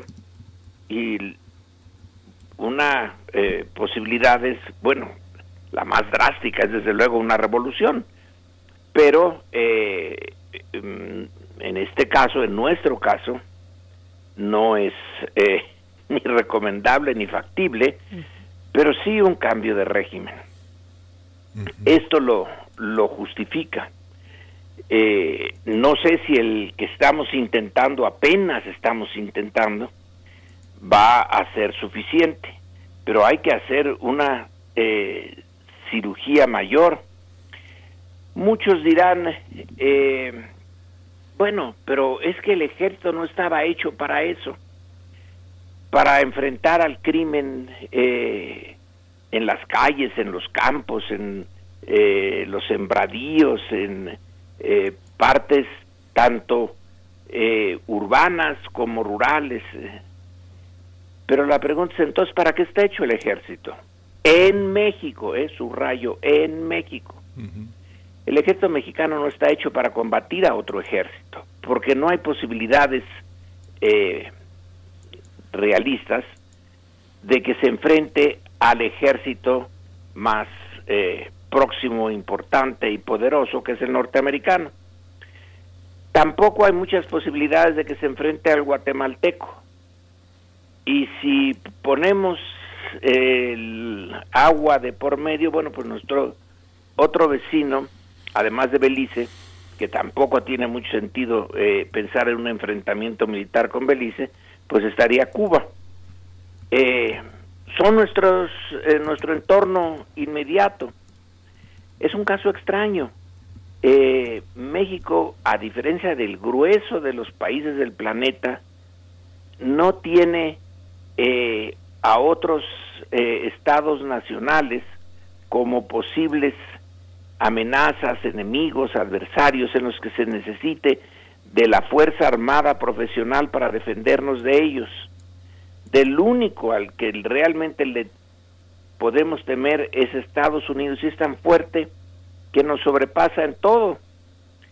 Entonces, ¿para qué está el ejército? ¿Para qué tenemos una fuerza armada, disciplinada, dentro de lo que cabe en la estructura mexicana? Es la más disciplinada de todas. Y sus efectivos son, eh, para propósitos mexicanos, muy numerosos. Eh, están relativamente bien armados, tienen una eh, estructura administrativa eh, propia de, eh, de un ejército, aunque no la tarea de un ejército, Y México tiene un problemón eh, con eh, la existencia de ejércitos informales del narco, que están muy bien armados, muy bien pagados, que tienen incluso eh, control territorial en algunas partes y que no en ese territorio no solamente cultivan o trasiegan drogas, sino que cobran impuestos, cobran derecho de piso y hacen, eh, bueno, toman medidas de justicia, entrecomillado, por propia mano. Claro que hay que usar eh, al ejército y a la armada y ahora a la Guardia Nacional, que es una estructura que apenas están haciendo y que va a estar eh, con un, una organización eh, de tipo militar. Y es lo natural que esas tres organizaciones, Ejército, Armada y Guardia Nacional, sean las que enfrenten eh, al crimen organizado, ya que la policía eh, en sus diferentes niveles, eh, que ha estado con nosotros desde siempre, desde el principio de la vida nacional, pues no sirve para eso, no ha servido. y estamos en una situación de emergencia por las cifras de muertos, desaparecidos. es una emergencia. Así pues, eh, el, eh, el que se haya puesto eh, bajo arresto, acusado, no probado, no probado, nadie está, nadie puede decir todavía que el general Salvador Cienfuegos sea el responsable de lo que se le acusa de, de lavado de dinero y relaciones con el crimen organizado pero sí es muy probable que sea cierto, porque nuestra experiencia así lo indica. Eh, Gutiérrez Rebollo era el general encargado de el, la campaña contra el narcotráfico y resultó que él ya estaba del lado de los narcotraficantes. Y tenemos muchas instancias de eh, jefes militares a niveles locales que también eh, cayeron en las tentaciones del, crimen organizado. Bueno, entonces no se ha aprobado ni lo de García Luna ni lo de eh, Cienfuegos, pero la sospecha es eh, bien fuerte. Entonces, eh, este arresto, estos dos arrestos, en realidad se pueden ver como una oportunidad. Hubiera sido muy difícil, muy, muy difícil para eh, la autoridad suprema del ejército, que es el presidente y en este caso Andrés Manuel López Obrador, proceder directamente contra Cienfuegos. Si ya como estaban las cosas, no hace mucho, un par de generales de división en retiro se atrevieron a dar un discurso uno y a publicar unas declaraciones otras en contra de la política del presidente, pues ya me imagino cómo está adentro del ejército, de esa sociedad un poco, entre otras de sus características, es un poco secreta, se sabe menos que de otras eh, estructuras e instituciones públicas, cómo puede estar eh, el ambiente y resulta que es alguien de fuera. El ejército mexicano podrá tener eh, o generales y jefes e incluso oficiales del ejército. Yo no creo que los soldados tengan eh, muchas opiniones importantes al respecto, pero de jefes y de generales no me cabe duda que estén descontentos, pero no pueden hacer nada contra Estados Unidos. Eh, entonces, si la investigación y el,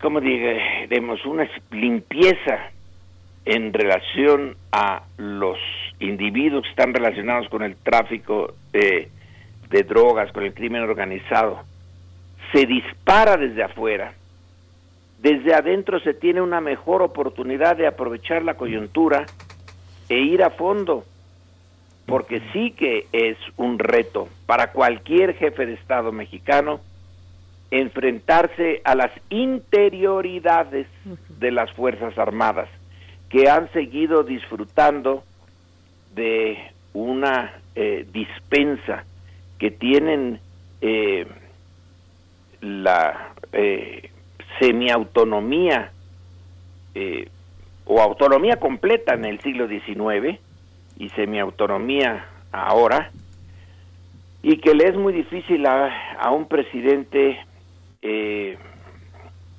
hacerle frente a algo que lleva decenios o siglos eh, de esa de ese fuero militar que no es legal pero es real. Entonces esta coyuntura puede ser, si se sabe aprovechar, un buen momento para entrar a ese dificilísimo tema de las Fuerzas Armadas en México. Pero, y con esto concluyo, la idea de que el ejército a los cuarteles y no meterse en eh, la el problema del crimen organizado es iluso porque en México en los cuarteles el ejército no tiene nada que hacer, no va a, enfrentarse nunca a otra fuerza armada organizada de otra nación. Entonces es eh, la última defensa del Estado frente a lo que ya son ejércitos privados del crimen organizado. Bueno, pues esa es mi visión del asunto que no eh, va a estar este compartida por muchos, pero bueno, pues es la única que tengo. Sí, es que Lorenzo, es que hay, muchísimas preguntas, ¿no? Necesitamos estar platicando de aquí a la una de la tarde, porque fíjate que bueno, pienso en lo que significa el, el, general Salvador Cienfuegos. Él es uno, es una de las personas más destacadas en la historia reciente del ejército, ¿no? Digamos, él fue favorecido en 1996 en una cúpula en la que fue uno de los generales eh, premiados reconocidos en el sexenio de Cedillo de 1997 al año 2000. Este, fue director del, eh, del, Heroico Colegio Militar. Es un hombre que ha seguido estudiando, es un hombre que estudió administración eh, el, en, el, en, el, Colegio Militar, estudió diplomado de Estado Mayor en la Escuela Superior de Guerra, ha tenido grados diplomáticos, ha hecho una serie de visitas a distintos países es un hombre que ha dado clases, es un hombre querido y es un hombre respetado por las fuerzas que ha formado. Imagínate, 20 años formando gente, por lo menos, y, este y la, cereza del pasado. Eh, casi de adolescentes al colegio militar y que pasaron por la superior de guerra montones, miles, que pasaron por el colegio de defensa que está en el antiguo colegio militar allí en Popotla, son cientos. Eh, no, no, no es una cosa excepcional. Eh, no tuvo ninguna experiencia de, de combate en alguna guerra internacional, que eso sería lo excepcional. En su carrera es muy del militar mexicano eh, ya de la posrevolución. Claro, sí. Yo no le veo, yo no le veo eh, que tenía que era muy malhumorado y este y con un ceño muy eh, duro pero eso es parte de la cultura de ellos. Es raro ver a alguien eh, eh, en ese nivel mm, de muy buen talante pero tampoco era alguien muy diferente. Que han ido a las embajadas hay un montón. Es una de las formas en que se les eh, premia a cientos de agregados militares, montones. Eh, no, no, yo no veo que sea algo excepcional sin fuegos. Lo que pasa, Lorenzo, es que, este, digamos, desde el siglo XIX no ha habido más de 50 directores en el colegio militar. O sea, digamos que es un hombre. Él, pasó, él pasó de la quinta región militar con 1.500 millones de pesos anuales de presupuesto a tener la Ciudad de México. La Ciudad de México es una quinta, es, la, es una región, es la región número uno, que tiene 12 mil millones de, pesos al año. ha habido montones de generales que han eh, sido eh, comandantes de la primera región eh, militar y y no es precisamente la más importante, porque aquí el narcotráfico y el crimen organizado no tienen su centro, lo tienen en otros lados. Sí. Bueno, tiene 12 mil millones de, pesos al año, mientras que la siguiente, la siguiente región importante es Veracruz, que tiene 2 mil millones de pesos al año, digamos de 12 mil millones a 2 mil millones, la segunda más importante. Yo creo que hay una diferencia importante. Pero eso, ¿eso qué te hace? ¿Eso qué, qué, te, qué te dice en relación a la persona? son muy pocos los que pueden eh, administrar este presupuesto. Es gasto corriente. Mm. Es gasto corriente. Tiene el campo militar número uno. Eh, pues es un montón de gasto corriente. Eh, la Secretaría de Hacienda tiene muchísimo más que administrar. yo no me voy, bueno, tienes razón, son unas características, ok, pero no es un caso único. Eh, hay eh, otros mandos eh, militares con más o menos la misma característica. Una cosa interesante es que se acostumbraba, ¿por qué no hay civiles al frente de la Secretaría de la Defensa? En muchos países los hay, aún en Chile, que es un país con una mentalidad militarista fantástica, pues Bachelet fue mujer, no militar, y ministra de la Defensa, ¿por qué aquí no? Bueno, aquí se ha decidido que sean los militares, los que sean eh, los marinos los que se hagan cargo de esas secretarías. Eh, bueno, eh, hay razones para para explicarlo, pero ellos se heredan. El secretario saliente tiene un grupo, que le presenta al presidente entrante y este elige de ese grupo a uno, pero ya está previamente seleccionado por ellos. No es el caso ahora. Eh, los eh, que presentó Cienfuegos a Andrés Manuel, ninguno fue aceptado. Andrés Manuel decidió fuera de ese grupo al general Luis Crescencio Sandoval. Claro. Es interesante, rompió con Cienfuegos. Aunque Lorenzo, yo te quiero preguntar una cosa, porque pienso, no sé, digo, no soy un historiador, por supuesto, como tú, pero eh, pienso que las elecciones de los jefes de la defensa son elecciones eh, civiles, porque eh, hasta, hasta el segundo nivel, hasta jefes, hasta coronel, este, se nombran al interior del propio ejército. Después, general de división, general de brigada, general brigadier son selecciones del presidente de la República, del secretario de Gobernación, hay todo, hay todo formalmente, formalmente, quienes proponen los ascensos y es el Senado el que pero el Senado, ¿qué rayos hace ahí? ¿Qué, cosa sustantiva? ¿Realmente tú has visto alguna vez un senador que se haya parado y diga, a este que ustedes proponen para el generalato, yo sé que hizo tal y tal cosa y por lo tanto no lo aprobamos? ¿Has visto algún caso así? No, es el propio ejército el que los propone. Y que el presidente simplemente le da el visto bueno. Tienen una autonomía. No son civiles los que ponen eh, el, eh, a los cuadros de mando del ejército, es el propio ejército.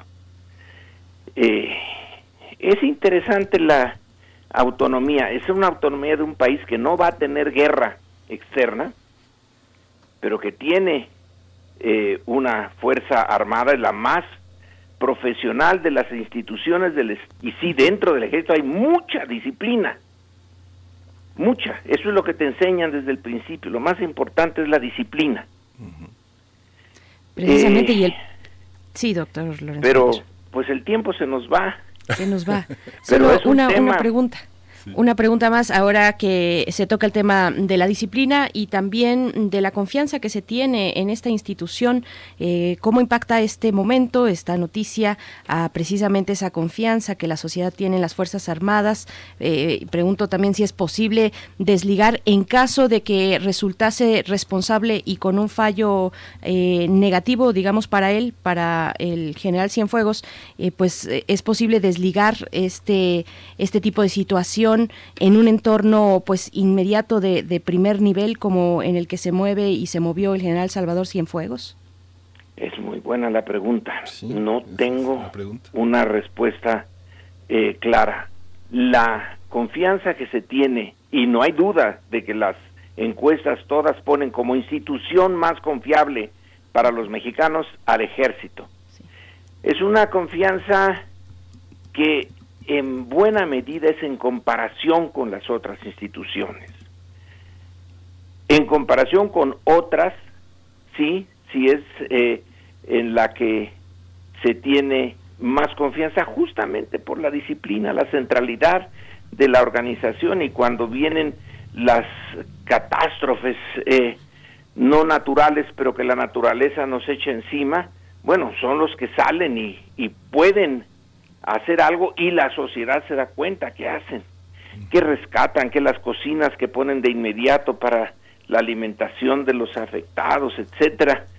Eh, eso los hace eh, muy apreciados o al resto de la estructura institucional muy despreciable y frente a tantas eh, cosas muy desagradables de la policía, que es el otro cuerpo armado, pues el del ejército resulta este eh, fantástico. Entonces yo no creo que haya una eh, disminución de la confianza, pero sí, sí, sí va a afectar. Sí va a afectar y aquí la responsabilidad individual termina por ser decisiva. ¿Cómo es en caso de que se pruebe la acusación? ¿Cómo es que un general acepta esto? ¿Cómo es que Cienfuegos, cómo es que Gutiérrez Rebollo eh, aceptaron? Y no son los únicos. Aceptaron cambiar eso que es tan importante en el ejército, el sentido del honor y del deber, por el dinero de, del narcotráfico, es una decisión individual. Eh, y la responsabilidad individual aquí es también un elemento central. Pues, doctor Lorenzo Meyer, esto apenas empieza, será muy interesante ver el desarrollo del juicio eh, allá en los Estados Unidos, que ese también es otro tema, la justicia norteamericana, esta corte en Brooklyn, pero eh, lo seguiremos conversando si nos das oportunidad en las siguientes entregas, doctor Lorenzo Meyer, muchas gracias. Y no creo que dilucidemos mucho, pero por lo menos hacemos el intento. Buenos días. Gracias. Gracias. Pues mientras tanto vamos con música, vamos a escuchar de Idless War.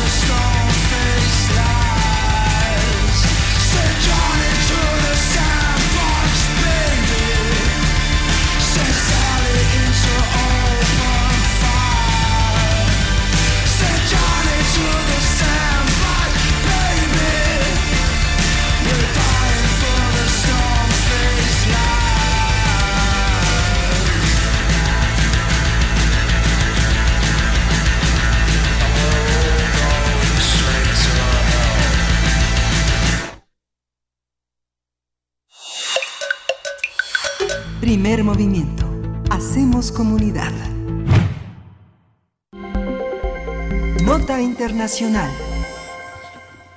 Desde el pasado 30 de septiembre, Costa Rica se ha visto envuelto en protestas ciudadanas y bloqueos en decenas de carreteras, puestos fronterizos estratégicos para el país, en los que cada día se suman miles de personas.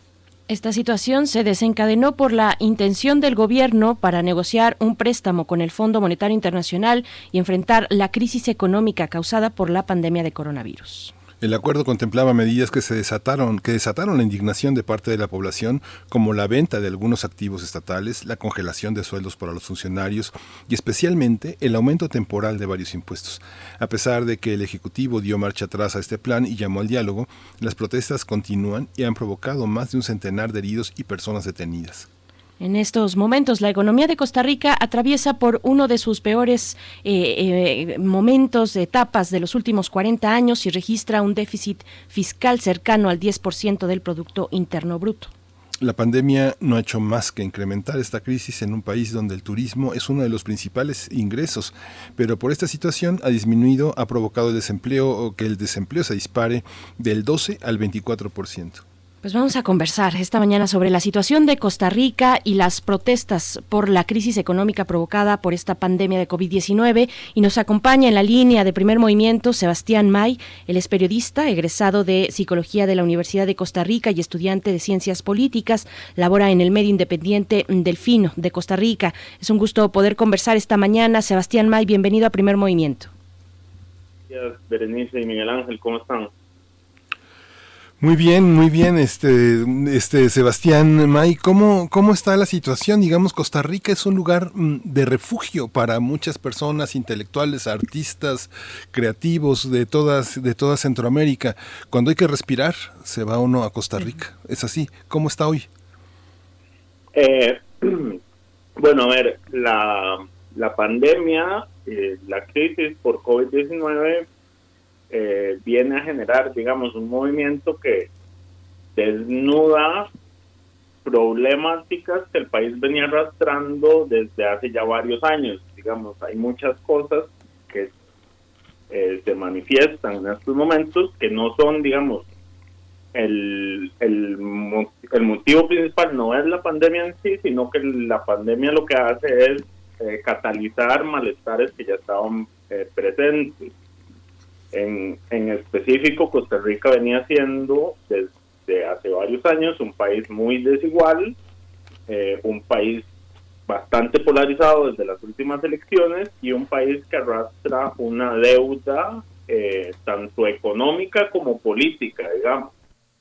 Em, el, antes de la crisis, ya el déficit fiscal era el 6,8% del PIB, la deuda ya total sumaba el 59% del PIB y esta situación se, se agrava con, con la crisis. Sí, Sebastián. ¿Qué, ¿Qué, hay detrás de estas cifras que son muy impresionantes? 59% del PIB en deuda.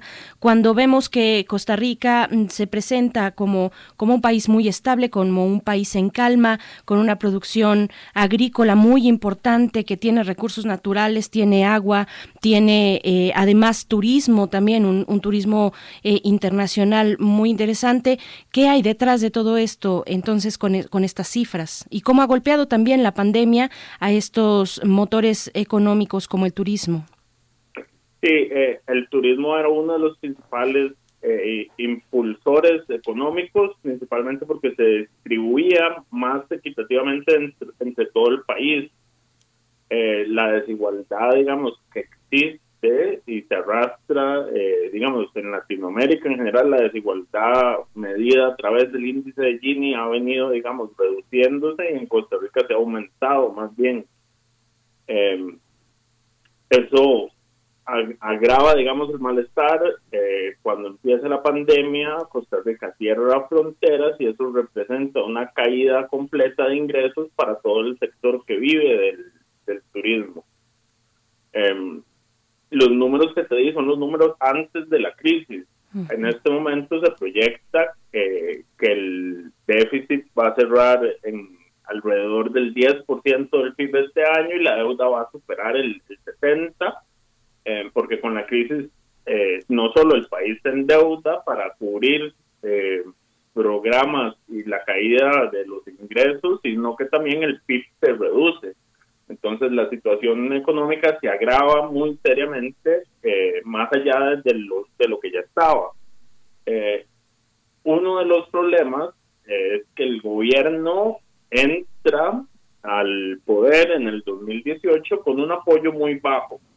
Hay que entender, Costa Rica tiene un sistema electoral en el cual eh, se requiere llegar por lo menos al 40% en la primera eh, en la primera votación y si no los dos primeros candidatos pasan a una segunda ronda.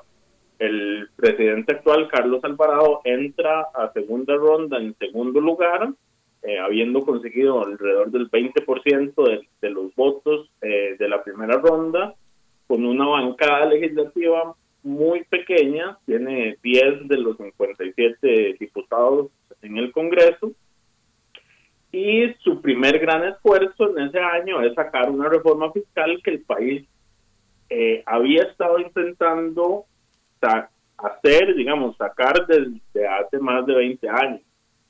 Eh, entonces, esos números de, la economía lo que muestran es un país que no se había logrado poner de acuerdo en el Congreso para eh, aplicar una reforma fiscal que era eh, la reforma es muy reciente y esa reforma también se aprobó con una huelga de 100 días en el sector educación. Le costó mucho el capital político al gobierno, entonces cuando sale, llega la crisis, la reforma no ha podido solucionar, digamos, ni generar todo lo que se esperara que generara para reducir esos, esos números del déficit y el gobierno sale con una propuesta eh, de, acercamiento al, al Fondo Monetario Internacional para acceder a fondos y una reforma estructural en el corto plazo para atender las necesidades derivadas de, la crisis y, la gente, bueno, un sector que hay que también señalar, la reforma que se hizo en 2018 no fue tampoco equitativa, no, no afectó a todos los grupos de la misma forma. Y eso también, digamos, cala sobre el, tema de la desigualdad que ya estaba ahí. Hay muchos sectores que salieron exonerados eh, y ese malestar, digamos, se, se, conjunta todo para generar la reacción eh, de protesta hacia la propuesta del gobierno. Hay que decir, la propuesta nunca se materializó. El gobierno la anunció, eh, pero nunca ni siquiera llegó a presentar un proyecto a la Asamblea Legislativa. No, no le dio chance ni de eso. Hay una, hay una parte en la que, bueno, Costa Rica es un paraíso para los que no son costarricenses. En, ese sentido, ¿cuál ha sido como el, el papel eh, de eh, el, el, papel de la oposición? Hay una oposición eh, estructurada, sistematizada, que no sea solo la oposición social que ahora se presenta, Sebastián. Eh, bueno, el gobierno le ha tocado eh, gobernar en conjunto y en acuerdo con la oposición, digamos, formal eh, política de los partidos que están en el Congreso, porque no, no tiene suficientes escaños para legislar por su cuenta. las protestas que se generan se generan desde un sector no formalizado, digamos, y son convocadas por ex políticos, o sea, personas que habían sido políticos en el pasado y salen con la consigna de eh, oponerse a más impuestos, pero en la protesta hay, hay, hay de todo, digamos, hay, hay gente con un malestar real porque está desempleada, el, desempleo está en el, en el 24-25, la pobreza, según las últimas mediciones, está en el 26%, eh, entonces, dentro de la protesta no es, no, es un grupo eh, organizado, digamos. Eh, esto también se ha visto en, lo complejo que se convirtió en negociar los levantamientos de los bloqueos, porque no es un grupo centralizado únicamente, sino que el gobierno ha tenido que negociar en diferentes sectores con, digamos, en diferentes sectores del país con diferentes grupos pequeños, porque el el, el, movimiento no es, no es uno solo y no es uniforme tampoco. Eh, y también ahí eh, los mismos dirigentes que convocaron al gobierno eh, salieron públicamente a señalar que, bueno, se metió también grupos criminales a, a, a, fomentar para generar un poco de caos en, en sus zonas y poder sacar provecho de esto. El jueves pasado ya se hizo un levantamiento de, del movimiento formal, digamos, ellos hicieron un llamado a la pausa, eh, pero en, el, en este momento todavía se mantienen algunos eh, puntos bloqueados, eh, pero como te digo, son, son como no es un, único movimiento centralizado, en cada zona las demandas son distintas, las quejas son distintas, pero en general lo que hay es un, malestar hacia la realidad que estamos viviendo de que la desigualdad es muy alta, el desempleo es muy alto, eh, la reforma fiscal se acaba de pasar y el gobierno, la propuesta que hizo era 80% solucionado a través de nuevos impuestos y solo un 20% a través del recorte de gas. Sebastián eh, May, eh, eh, Sebastián May, te, pregunto, nos empezamos a acercar al final de esta, de esta charla que te agradecemos.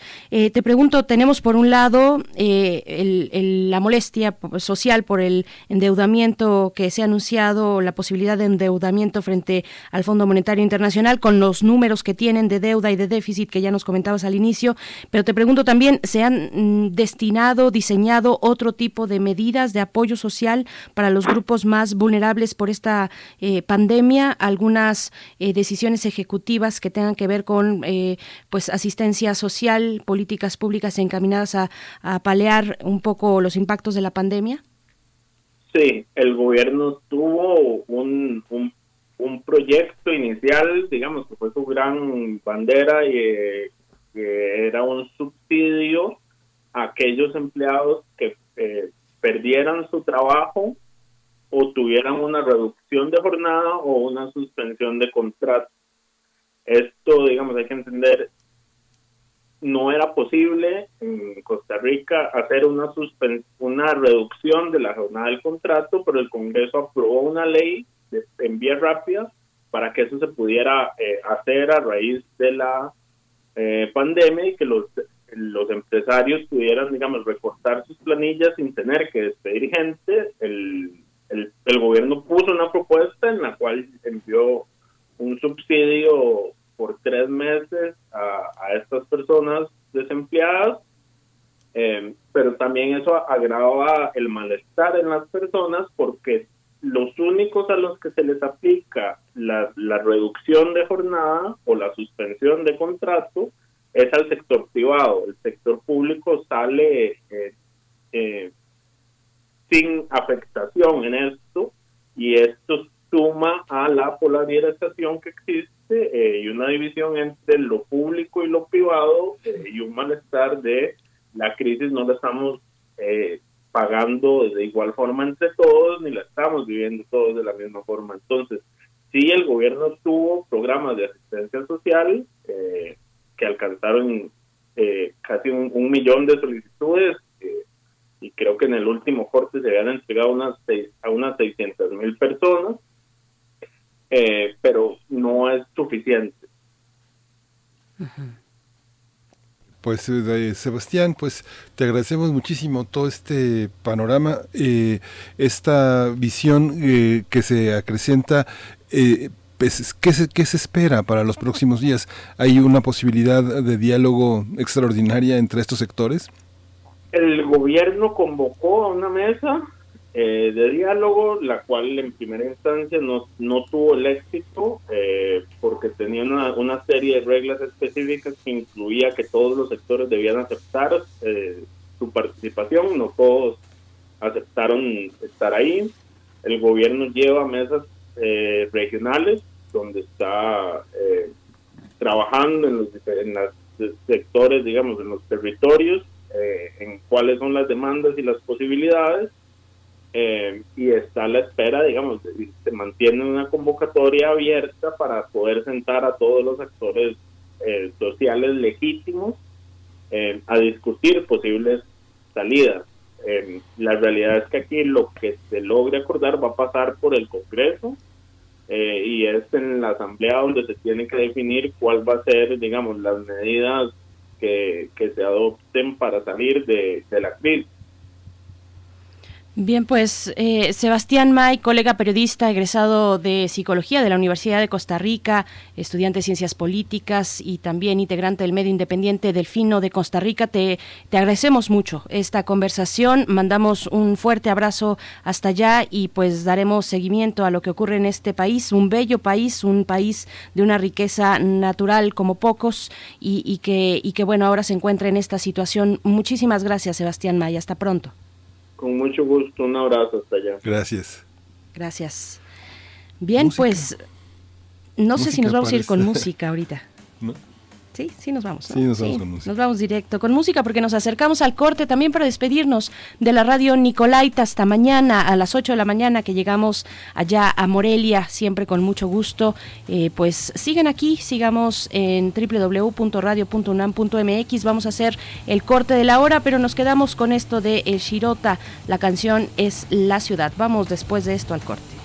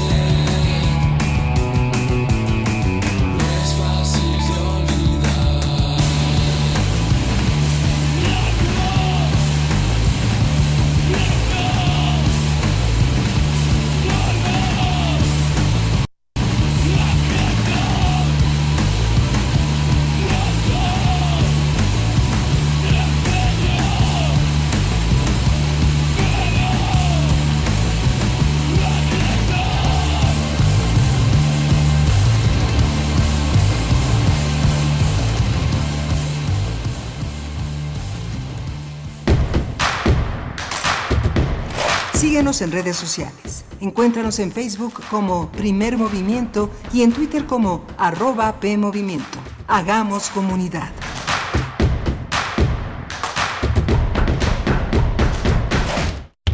El distanciamiento social y el aislamiento son medidas necesarias para los tiempos que vivimos.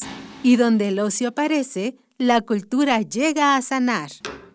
Cultura UNAM pone a tu disposición el programa Cultura UNAM en Casa, una programación variada de actividades a distancia, a las cuales puedes acceder por distintos medios digitales, artes visuales, música, danza, teatro, cine, literatura, cursos, talleres y más. Busca las distintas opciones que hemos preparado para ti en TV UNAM Radio UNAM y en culturaunam.mx. En redes sociales, estar al tanto de las actividades con el hashtag Cultura UNAM en casa. Aumentamos el acercamiento social frente al distanciamiento físico. Cultura UNAM. ¿Te acuerdas de... Pero te peinas, ¿eh? En 30 años, cada vez que nos peinamos para la foto, renovamos nuestra credencial y votamos, las y los ciudadanos junto con el INE construimos una democracia sólida, con elecciones libres, donde todas las voces se escuchan. Hoy estamos preparados para la elección más grande de nuestra historia, que se llevará a cabo en 2021. Contamos todas, contamos todos. INE. Buenas noches, eh, digo, tardes. Eh, mi nombre es Octavio eh, y yo vengo, eh, este, bueno, a hablarles sobre este un, un tema muy importante. Vengo a hablarles un poco acerca de pues, un tema muy importante. ¿verdad? Para algunas personas, hablar en público resulta un poco difícil. Pero todos y todas podemos aprender a decir lo que sabemos y pensamos sin temor y con mucha seguridad. Únete al curso en línea Oratoria y Dominio de la Voz con Sergio Rued. Si das conferencias o clases, vendes algún producto o eres líder empresarial y buscas dar mensajes claros en público, Este taller está hecho para ti. inscríbete al teléfono 55 34 57 80 65 o manda un mail a luzangelus.hotmail.com. La voz en su máxima expresión. Radio UNAM. Experiencia sonora.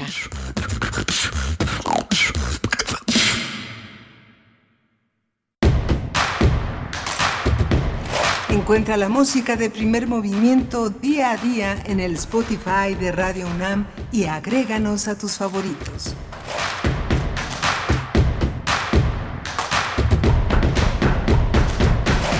Hola, buenos días. Hoy es eh, martes 20 de octubre. Se avecina el fin de octubre y de estas hermosas lunas. Le damos también eh, la bienvenida a, eh, a- a Uriel Gámez al frente de la producción ejecutiva, Socorro Montes en el control de la cabina y Berenice Camacho. Buenos días, ¿cómo estás? Hola Miguel Ángel Quemain, muy buenos días. Gracias por permanecer aquí hacia nuestra tercera hora. Un programa muy interesante, muy movido con muchos temas. Iniciamos muy temprano a las 7 de la mañana hablando del cuidado de los ojos ante la pandemia. Lo conversamos con el doctor Ernesto Natera, médico cirujano, eh, oftalmólogo por el Instituto de Salud del Estado de México. Y, bueno, ya nos comentaban en redes sociales algunos, eh, pues, algunas de sus prácticas durante esta pandemia, prácticas de cuidado que tiene que ver con los ojos. Nos dicen, pues, pues sí, eh, algunos salen eh, con eh, lentes a propósito para protegerse de la pandemia y otros por alguna condición previa, previa a este momento, pero bueno, es algo al- en lo que hay que hacer énfasis. El mismo doctor Natera nos comentaba, bueno, esto se supo desde muy al principio, un oftalmólogo fue el que descubrió esta eh, posibilidad de infección a través de los ojos cuando uno de sus eh, o algunos de sus eh, pacientes presentaban ojos rojos y tenían el diagnóstico positivo de COVID-19. Pues bueno, eh, lamentablemente este médico, como muchos otros que, que estuvieron ahí al frente y que continúan también, pero aquellos al inicio, pues al no saber a qué enfrentarse, pues lamentablemente fueron pérdidas de vida en el sector salud. Después tuvimos eh, otras historias de la conquista. Les recomendamos este portal, como siempre, de noticonquista.unam.mx, esta sección que nosotros tratamos cada 15 días en martes con el doctor Federico Navarrete. Y bueno, ya hacia la segunda hora, el tema de esta detención del general de división y exsecretario de Defensa Nacional Salvador Cienfuegos, que nos va a dar para mucho más. El día de hoy a la una de la tarde se inicia la eh, pues la sesión judicial allá en Nueva York el viernes. Fue una muy breve, muy, muy breve, eh, de unos cinco minutos aproximadamente. Se presentó ante la justicia precisamente para que se le, se, le fueron notificados los cargos por los que se le investiga y por los cuales se realizó la detención al militar, a este militar, al general Salvador Cienfuegos. Eh, pues bueno, y esta noticia que, que nos tiene pues en eso, en esta mm, duda de muchas cuestiones sobre cuáles son los impactos de una detención como esta de un eh, militar de el más alto rango en nuestro país, Miguel Ángel. Sí, vale la pena mucho escuchar la, la, participación del doctor Lorenzo Meyer. Queda mucho, quedan muchos pendientes. Como mencionaba Salvador Cienfuegos, eh, eh, el doctor Meyer bueno, lo, lo colocaba como un, como un, militar pues eh, como tantos hay, sin embargo, bueno, si la trayectoria de Cienfuegos es una trayectoria académica impecable. Eh, quedaron pendientes preguntas como, por supuesto, hay muchos tratados y muchas relaciones en medio. Por supuesto, los, ejércitos latinoamericanos están al servicio del colaboracionismo con Estados Unidos, pero ¿qué hubiera pensado Juárez de una detención? ¿Qué hubiera pensado el general Cárdenas, cuyo aniversario luctuoso se conmemoró ayer? ¿Qué, ¿Qué, se hubiera pensado de esos, de esos momentos frente a una institución como que requiere, que requiere un nuevo régimen, pero que también tiene un enorme arraigo después de la Revolución Mexicana entre nosotros, a pesar de que la caballería y la infantería nos venden la idea de que están muy, muy separadas, lo están, pero el ejército es un cuerpo que ha mantenido la congruencia durante todo este siglo, 100 años ya, de 100, 110 años ya, de un poder muy, muy importante al servicio de una sociedad que enfrenta inundaciones, desastres, terremotos, hambrunas, en algunas zonas del país, enfermedades. Es un ejército que ha estado al servicio como ningún otro en Latinoamérica. Ningún otro es así. Ningún otro tiene el, el componente campesino indígena en sus Fuerzas Armadas. ¿no? Así es. Por ahí, en el año 2016, el, eh, eh, el general Salvador Cienfuegos decía, pues nosotros no estamos eh, capacitados para, él decía así, para detener, para perseguir delincuentes, decía exactamente con esas palabras, para perseguir delincuentes. Y la idea era un poco decir, soy de los primeros en, en abogar porque nos regresemos a los cuarteles, porque muchos de los militares, que de los soldados, prefieren que se les llame por desacato, que enfrentar un proceso por violación a derechos humanos. Estas son algunos de los pasajes pues muy importantes donde el general Cienfuegos tuvo un papel muy relevante en torno a la discusión de la Ley de Seguridad Interior. Eh, cuáles son las facultades que en ese momento, antes de la ley de seguridad interior, tenían las Fuerzas Armadas para con nuestro país, una asistencia social, eh, una también colaboración en caso de desastres naturales, en fin, toda una discusión que continúa abierta y que el día de hoy inicia ya de una manera más sustancial el eh, juicio en contra del general Salvador Cienfuegos allá en Estados Unidos a la una de la tarde. Y pues bueno, aquí le vamos a estar eh, dando seguimiento como lo hacemos con estas noticias que tienen un interés público del más alto nivel. Vamos a tener en unos momentos más la poesía necesaria en la voz de Miguel Ángel Quemain para después llegar a nuestra mesa de esta mañana de martes. Eh, vamos a hablar del el rechazo a, algún, a, partidos políticos o a los que intentaban y querían y añoraban ser partidos políticos como México Libre, el aval a otros, a otros partidos. Vamos a conversar con el doctor Alberto Asís Nasif, investigador del CIESAS eh, de la UNAM. Y pues bueno, esta, esta conversación de cara a las elecciones que ya pues los pre preparativos están en marcha para el próximo año, Miguel Ángel. Sí, justamente van a tener sus eh, dos milloncitos mensuales para poder hacer eh, algo por México. Va a ser interesante también toda esta nueva rendición de cuentas a las que estarán sometidos a la, a la verdad, eh, a la transparencia que ha sido una práctica en la que, bueno, toda la familia, todos los este, cuñados, parientes van a dar a los partidos en puestos sustantivos y que, y bueno, esto está cambiando y yo creo que para bien esta, esta, estos nuevos partidos tendrán que rendir cuentas, las reglas del tribunal son muy precisas y del INE también. Así que bueno, veremos cómo se desempeñan estos nuevos eh, miembros de la política nacional, estos nuevos agentes, estos nuevos actores en la política nacional. ¿no? Nuevos viejos actores de la política sí. nacional. Pues vamos, Miguel Ángel, si, si está todo listo, ¿te parece? Nos vamos sí, con la poesía. Vámonos. Vamos. Primer movimiento. Hacemos comunidad. Es hora de Poesía Necesaria.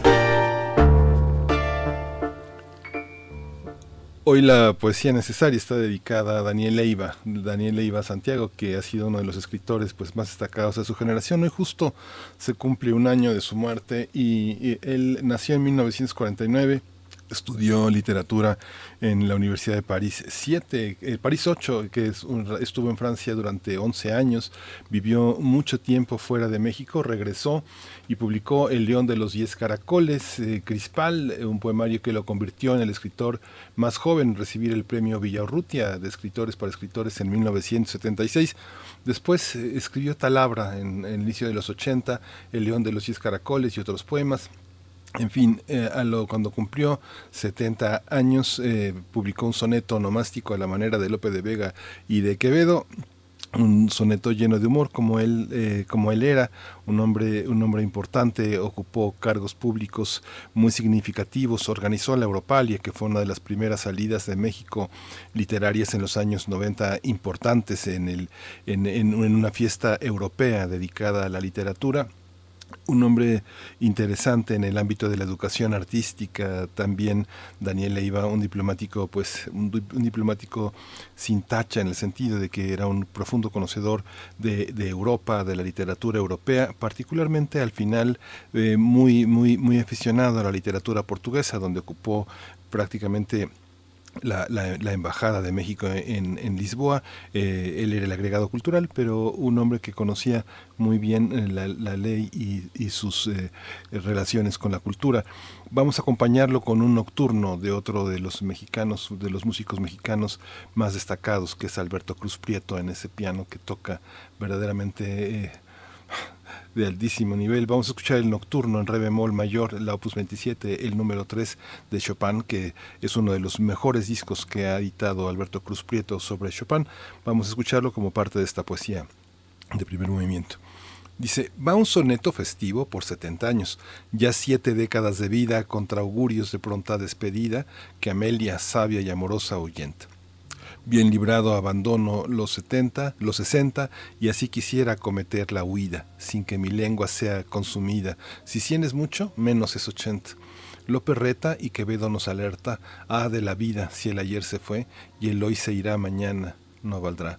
Futuro alguno, memoria desierta y polvo, solo entonces legaré las páginas que nadie extrañará. Daniel Leiva.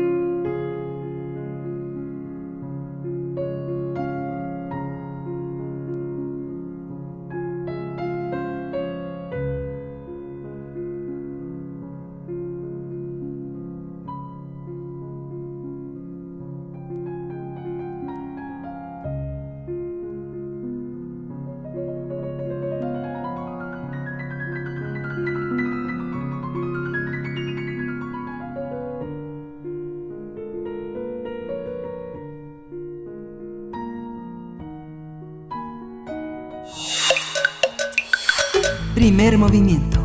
Hacemos comunidad. La mesa del día. Con cuatro votos eh, contra tres, el Tribunal Electoral del Poder Judicial de la Federación ratificó la semana pasada la decisión del Instituto Nacional Electoral de negar el registro como partido político a México Libre, organización que impulsa Margarita Zavala y el expresidente Felipe Calderón. Los magistrados señalaron que esa asociación no cumplió el requisito para identificar a sus donantes. Por otra parte, el Tribunal Electoral dio su aval para obtener registro a redes sociales progresistas, organización encabezada por Fernando González Sánchez, yerno de Elbester Gordillo. Esto al deshacer la desechar, perdón, la resolución del INE que había negado el registro a dicha agrupación.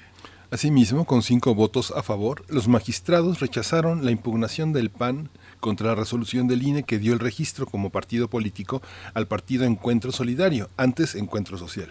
El Pleno del Tribunal Electoral del Poder Judicial de la Federación también revocó el fallo del INE que negó el registro a Fuerza Social por México, organización ligada a la Confederación Autónoma de Trabajadores y Empleados de México que encabeza el senador de Morena, Pedro Aces. Ahora el INE tendrá que realizar una nueva revisión de las asambleas con las que esa agrupación podría obtener su registro como partido político. Vamos a realizar un análisis de la resolución del Tribunal Electoral en la que negó el registro a México Libre como partido político, pero avaló la existencia de otros institutos políticos. Nos acompaña el doctor Alberto Asís Nasif, investigador del CIESAS, especialista en temas de democracia, procesos electorales y análisis político. Alberto Asís, qué gusto otra vez aquí en Primer Movimiento. Gracias por aceptar.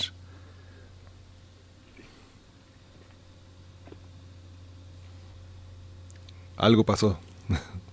Entonces no soy solo yo. No, no, no. Vamos, vamos a dar oportunidad a que la producción mm, realice un enlace estable. Mm, Creo que ya está por ahí, doctor Alberto Asís. Sí, ya aquí estoy otra vez. Gracias, ahí estamos, Gracias, bienvenido. Muchas gracias, buenos días. Muy buenos días. Pues bueno, eh, ¿qué decir? ¿Qué análisis eh, sacamos de la decisión del Tribunal Electoral a favor de unos, en contra de otros? ¿Qué podemos decir para iniciar? Bueno, creo que el presupuesto fundamental para poder iniciar el, el análisis es que tenemos un, un tribunal en donde se está viendo que eh, hay una serie de intervenciones externas al tribunal, es decir, de consignas políticas eh, que están influyendo en las decisiones del tribunal, lo cual nos lleva al presupuesto de que estamos frente a un problema institucional importante, es decir, frente a un tribunal que está haciendo, eh, digamos, sus resoluciones al gusto del poder en turno. Esto quiere decir que eh, todas las eh, resoluciones polémicas que está tomando en los últimos tiempos, pues nos llevan a preguntas, es decir, hasta dónde puede llegar, digamos, un, un tribunal que obedece eh, consignas de eh, actores políticos y que eh, de alguna forma intervienen en estas eh, resoluciones. Ah, llamó la atención, por supuesto, desde que se nombraron a estos magistrados, eh, el alargamiento de sus periodos que fueron nombrados para un número determinado de años y un escalamiento y entonces eh, de pronto fueron ampliados.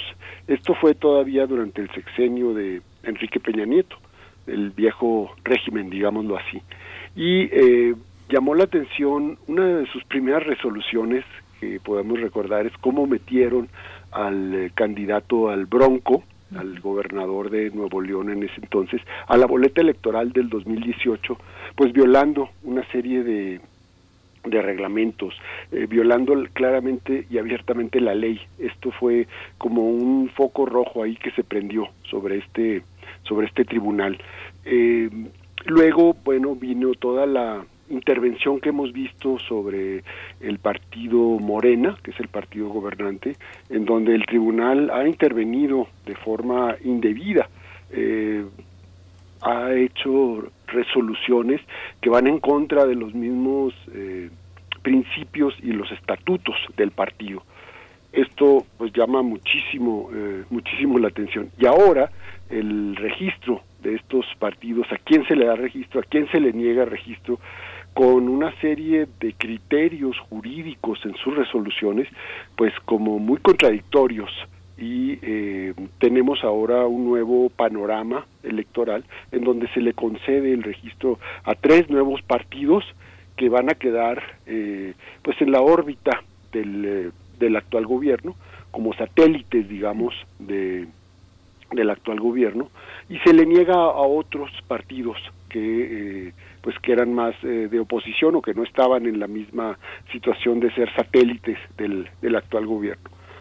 Esto eh, es bastante importante y preocupante porque eh, el diseño institucional de este tribunal lo constituye en la última instancia, digamos, ellos tienen la última palabra en materia electoral de todos los asuntos que se van a, presentar, digamos, ahora frente al proceso electoral eh, del 2021. Y eh, esto, eh, pues, preocupa sobre todo porque uno esperaría de una autoridad jurisdiccional, pues, eh, autonomía, independencia y que eh, por sus propios méritos los casos y los expedientes se resolvieran y no por la influencia, la petición, la consigna de autores de actores eh, externos, de actores políticos que estuvieran ahí influyendo en este sentido. Esto creo que es el primer elemento del presupuesto fundamental a través del cual podemos entender qué es lo que ha sucedido con estos con estas resoluciones para ver el nuevo cuadro de partidos políticos que van a competir en el 2021. Ujú. No, Alberto, no, no consideras que fue proba la, la actitud del tribunal. Hay una, hay un desbalance que crees que en ese desbalance tengamos la, una, una reorientación de fuerzas que muestre eh, lo equivocado que estuvo esta decisión, si es que la decisión fue equivocada. Pues mira, eh, es muy, yo creo que no es tan complicado, es decir, eh, es bastante, se puede establecer criterios bastante sencillos, es decir, hay, eh, yo es, lo escribí ahora en un artículo que publico en el Universal, es decir, eh, hay dos elementos constitucionales que se están violentando en este caso. El primero de ellos tiene que ver eh, con una eh, parte del artículo 41 de la Constitución, en donde se establece que eh, solo los ciudadanos, dice el artículo, podrán formar partidos políticos y afiliarse libre e individualmente a ellos.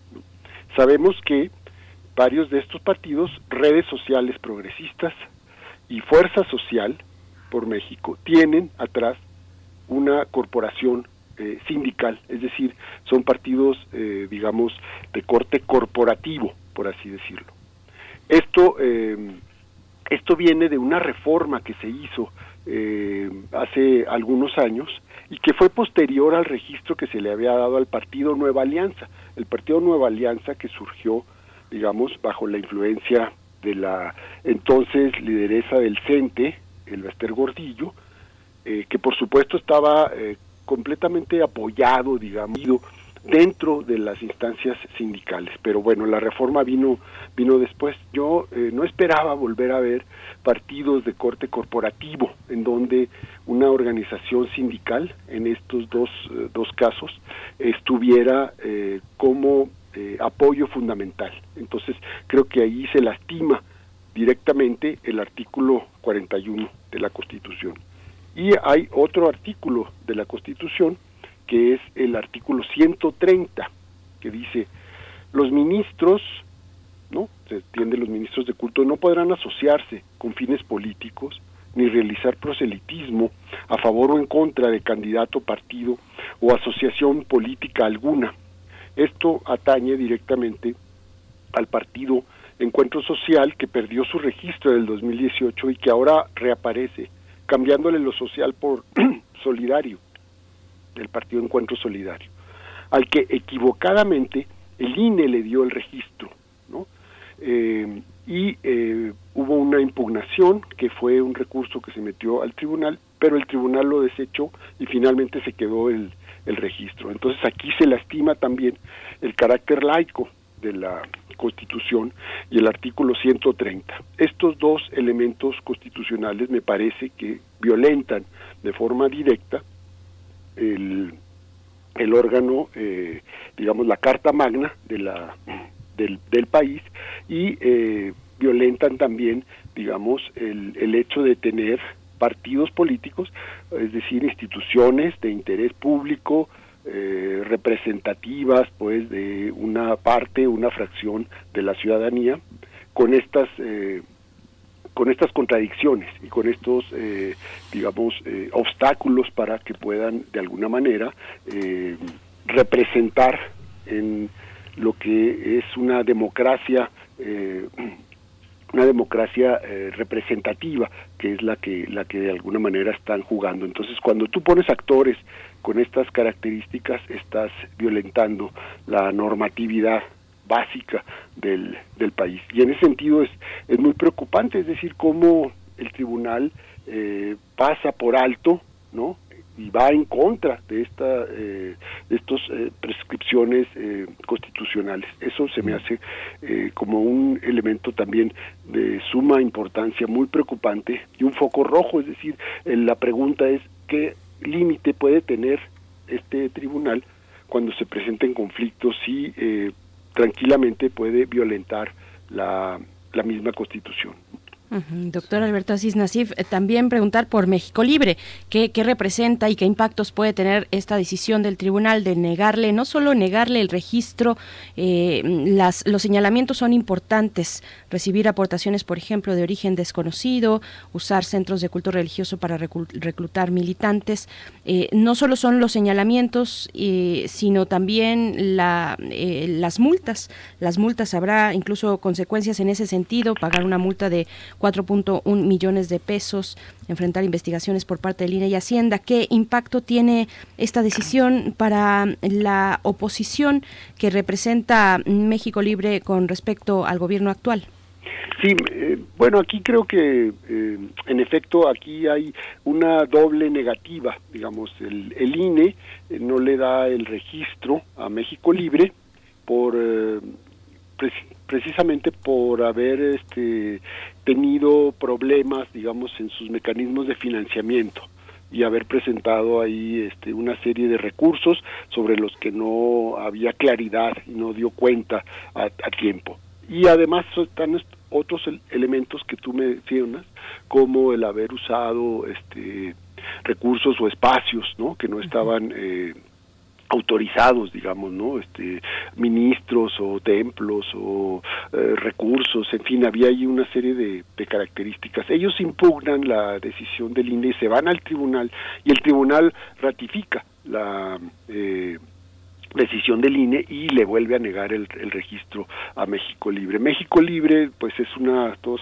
más o menos conocemos esta historia, que es una ruptura del panismo que viene del desde el inicio pues de la de las campañas en 2018 y que de alguna forma eh, presentaba pues una eh, una oposición al, al actual al actual gobierno. Y eh, aquí el criterio me parece que además de ser este un criterio eh, formal, pues hay que revisarlo y contrastarlo con las otras resoluciones del, del tribunal, es decir, se pusieron muy estrictos con México Libre, porque México Libre representaba, digamos, otra corriente, otra alternativa política diferente a la 4T, y se vieron muy eh, laxos, digamos, con partidos que podían estar más en la órbita del actual del actual gobierno. Esto es lo que preocupa. En ese sentido me parece que si hubieran sido estrictos los magistrados del tribunal e incluso los consejeros del INE que le dieron el registro pues hubieran negado el, el, registro a todos estos eh, a este conjunto de, de, de, de partidos. Por ejemplo está también el otro caso del, de lo que sería el heredero de Nueva Alianza, que era un partido pues fundamentado y apoyado, digamos, por bases, por un sector del sindicato magisterial, que es uno de los sindicatos más grandes de América Latina. ¿no? Entonces este también fue otro eh, otro partido al que no le concedieron el, el registro. Eh, tampoco tenía, digamos, la eh, pues como la inclinación a ser un partido favorable al actual gobierno. Entonces, la sospecha que va a quedar Hola, hola. Perdimos de nuevo la comunicación. Sí, sí, Estamos conversando con el doctor Alberto Asís Nasif, investigador del CIESAS de la UNAM, especialista en temas de democracia, procesos electorales y análisis político. Vamos a intentar desde cabina reanudar esta, esta charla que estamos teniendo acerca Sí, de ya- las decisiones de las decisiones de el Tribunal Electoral del Poder Judicial de la Federación, algunas que ratifican, otras que no, en sentido contrario, pues, a lo que ya inicialmente había eh, mm, eh, dicho y, y ya decidido el INE. Creo que ya lo tenemos por acá, doctor Alberto Asís Nasif. Seguimos escuchando. Se cortó otra vez. Se cortó de repente. Bueno, eh, lo que pasa es que también aquí habría que analizar también la cuestión de, de México libre desde dos puntos de vista, es decir, uno podría pensar que sería eh, muy conveniente para el actual gobierno dividir el voto panista, es decir, este voto opositor que se ha posicionado ¿no? como una eh, fuerza eh, visiblemente muy eh, muy en contra del gobierno de la de la 4T y bueno pues una estrategia sería fragmentar ese voto porque México Libre va exactamente sobre los votos que puede tener Acción Nacional.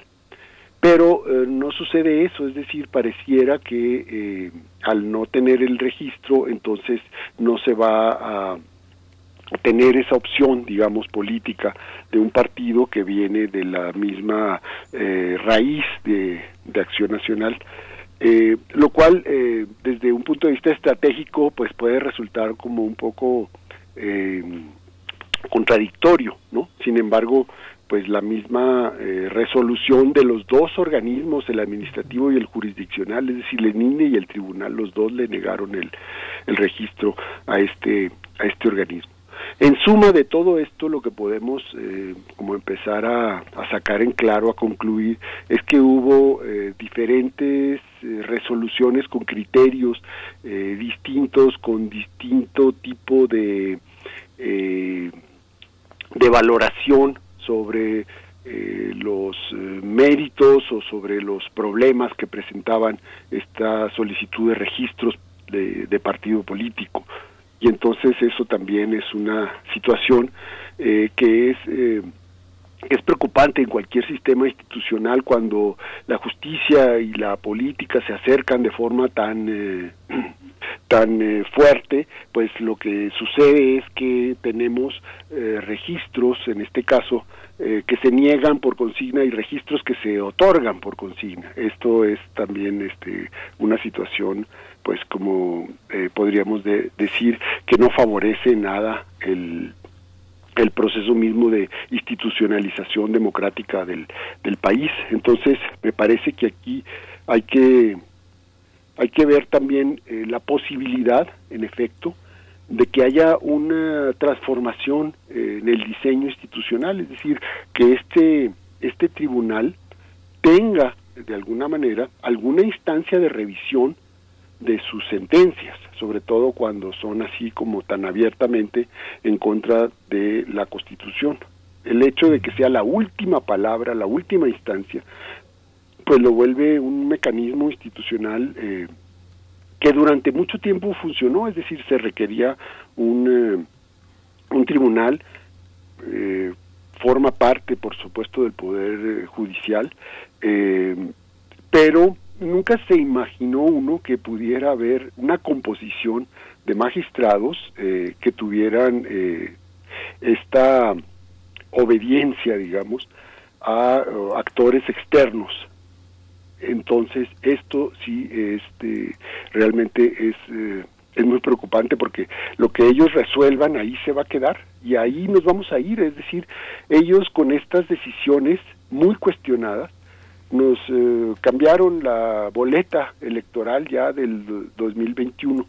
El único, digamos, la última salvaguarda que queda aquí es que eh, como nuevos partidos ellos no pueden ir en alianza con nadie en la primera elección. Entonces, los tres nuevos partidos para el 2021 pueden tener alianzas como informales, por así decirlo, estar en alianzas políticas, pero no va a haber alianzas de coalición formal como va a haber, ¿no? Eh, ya se están prefigurando entre Morena, eh, el Partido Verde, el PT, ¿no?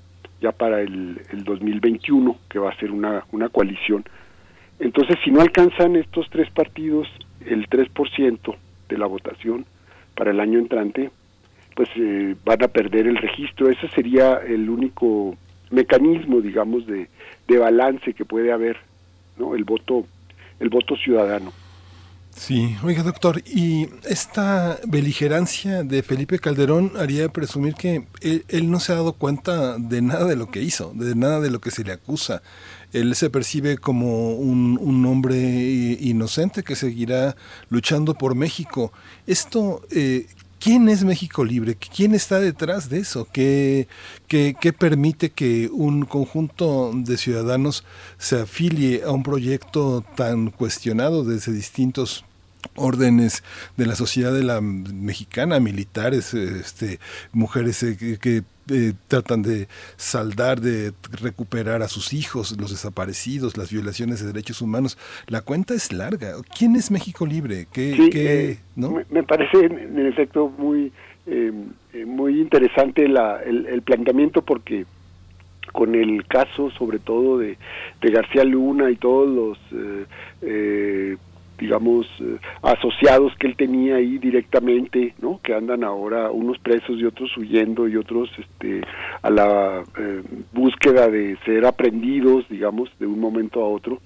En efecto, eh, queda muy muy cuesta arriba, digamos, para un personaje como Felipe Calderón, pues que él quiera volver a intervenir en la vida en la vida política. Entonces, ¿tiene México Libre? Pues básicamente México Libre está liderado, digamos, por este por este conjunto de, de intereses eh, que no encuentran ya en Acción Nacional como una forma de, conducirse y que están eh, personificados, digamos, en Felipe Calderón y en Margarita Zavala, su, su esposa, esta, eh, digamos, pareja que rompió con Acción Nacional una vez que perdieron la posibilidad de una candidatura para Margarita Zavala a través de Acción Nacional. El primer intento pues fue hacer una candidatura independiente, ¿no? de la que ella estuvo participando y luego cuando vio que no tenía ningún apoyo pues se retira, ¿no? En ya este después del del primer debate si recordamos en en 2018 ella participa en el primero, ya en el segundo creo que ya no participó, entonces eh, hay ahí pues eh, pues un conjunto de, intereses y de grupos que probablemente estén eh, en desacuerdo con el manejo que se hizo en Acción Nacional de la candidatura de Anaya y del grupo que eh, estuvo allá atrás eh, de, apoyando esta esta candidatura y eh, no no es eh, digamos no no va más allá de esto. Tampoco vamos a a pensar que la negación de este registro va a afectar de forma importante las las opciones. Es una ruptura de acción nacional claramente y bueno pues una parte de esos grupos de esos intereses eh, que pueden estar ahí eh, representados en, en México Libre, pues no van a tener la posibilidad de llegar a la boleta electoral. Pero eh, sí hay todo un eh, expediente negro, muy negro, del sexenio de Felipe Calderón, que ahorita se está eh, visualizando y que se está presentando eh, con la figura, sobre todo, ¿no? de de su secretario de, de, Seguridad Pública. Y ahora, bueno, con la reciente aprehensión del, del general Cienfuegos, hay una continuidad, es decir, este, estamos hablando de cómo el crimen organizado y el narco llegaron a penetrar de forma tan, tan eh, radical, digamos, las estructuras gubernamentales. Esto ya lo sabíamos, pero ahora eh, siempre se apuntaba como a a, estructuras más anónimas o a mandos más intermedios y ahora estamos viendo que son las cabezas de estos eh, estos niveles de responsabilidad de lo, de lo, más alto que hubo digamos en el Estado mexicano de estos gobiernos el gobierno de Calderón y el gobierno de, Peña Nieto que llegaron a estos eh, a estos grupos y en, en, una asociación delictuosa que se borró completamente la frontera entre la autoridad y el crimen organizado. Eso es lo que se está, eh, digamos, eh, dilucidando y eh, llevando a tribunales, ¿no? lamentablemente, en Estados Unidos, ¿no? En lugar de que los procesos se hubieran abierto aquí, eh, se están haciendo en, en, en el país vecino, con nuestros vecinos del norte, que ellos están haciendo ahora las veces de, de eh, impartición de, de justicia sobre estos eh, sobre estos expedientes. Y esto de alguna manera pues eh, tiene que afectar a personajes como Felipe Calderón como afecta a personajes como eh, Enrique Peña Nieto no estos expresidentes que de alguna manera eh, pues están siendo muy muy cuestionados ahora por los por los casos no en donde se ve que como dijo el otro día el presidente López Obrador, dijo, no sé si es un narcoestado, pero que había un narcogobierno, eso sí podemos ya empezar a, a señalarlo.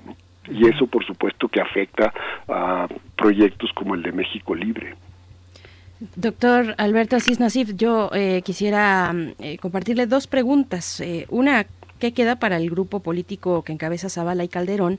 Porque uno uno ve con mucho ahínco la presencia de Calderón eh, en el debate público. No pareciera que eh, sea el momento para él o que esté pensando en retirarse de la vida pública o de la presencia pública que ha tenido muy activa en, en estos momentos a casi todavía no la mitad siquiera del eh, sexenio actual. Que, que, es uno de sus eh, contrincantes pues desde el 2006 por lo menos, pero eh, ¿qué queda para esta agrupación, eh, para esta fuerza política por un lado y por otro lado los otros partidos con o sin registro? Eh, estos, estas asociaciones políticas, ¿hay algo rescatable ahí? ¿Hay algo que eh, entusiasme, digamos, a la ciudadanía, al electorado, para eh, con respecto a la configuración de una oposición, pues que se precie de serlo en, en este país? A ver, bueno, ¿qué queda en primer lugar? Me parece que eh, las opciones que, que tienen, eh, en términos formales, se pide el registro cada cada seis años, es decir, no no vuelve a haber una, eh, digamos, opción de tener un registro partidista hasta dentro de seis años. En ese sentido, no eh, pueden volverlo a, a, intentar dentro de seis años. Quién sabe cómo estará el escenario político, quién sabe qué tipo de actores, de fuerzas, de, proyectos se estén llevando a cabo. Ese sería como en el mediano plazo. Eh, de forma inmediata, por supuesto que en, eh, en Acción Nacional eh, les han hecho ya ofertas que se han hecho públicas de que regresen a Acción Nacional y que se reincorporen y en estos proyectos de lograr ahí una unidad. Esto sería como de forma eh, inmediata. Ya eh, incluso les pueden ofrecer eh, alguna candidatura, en fin.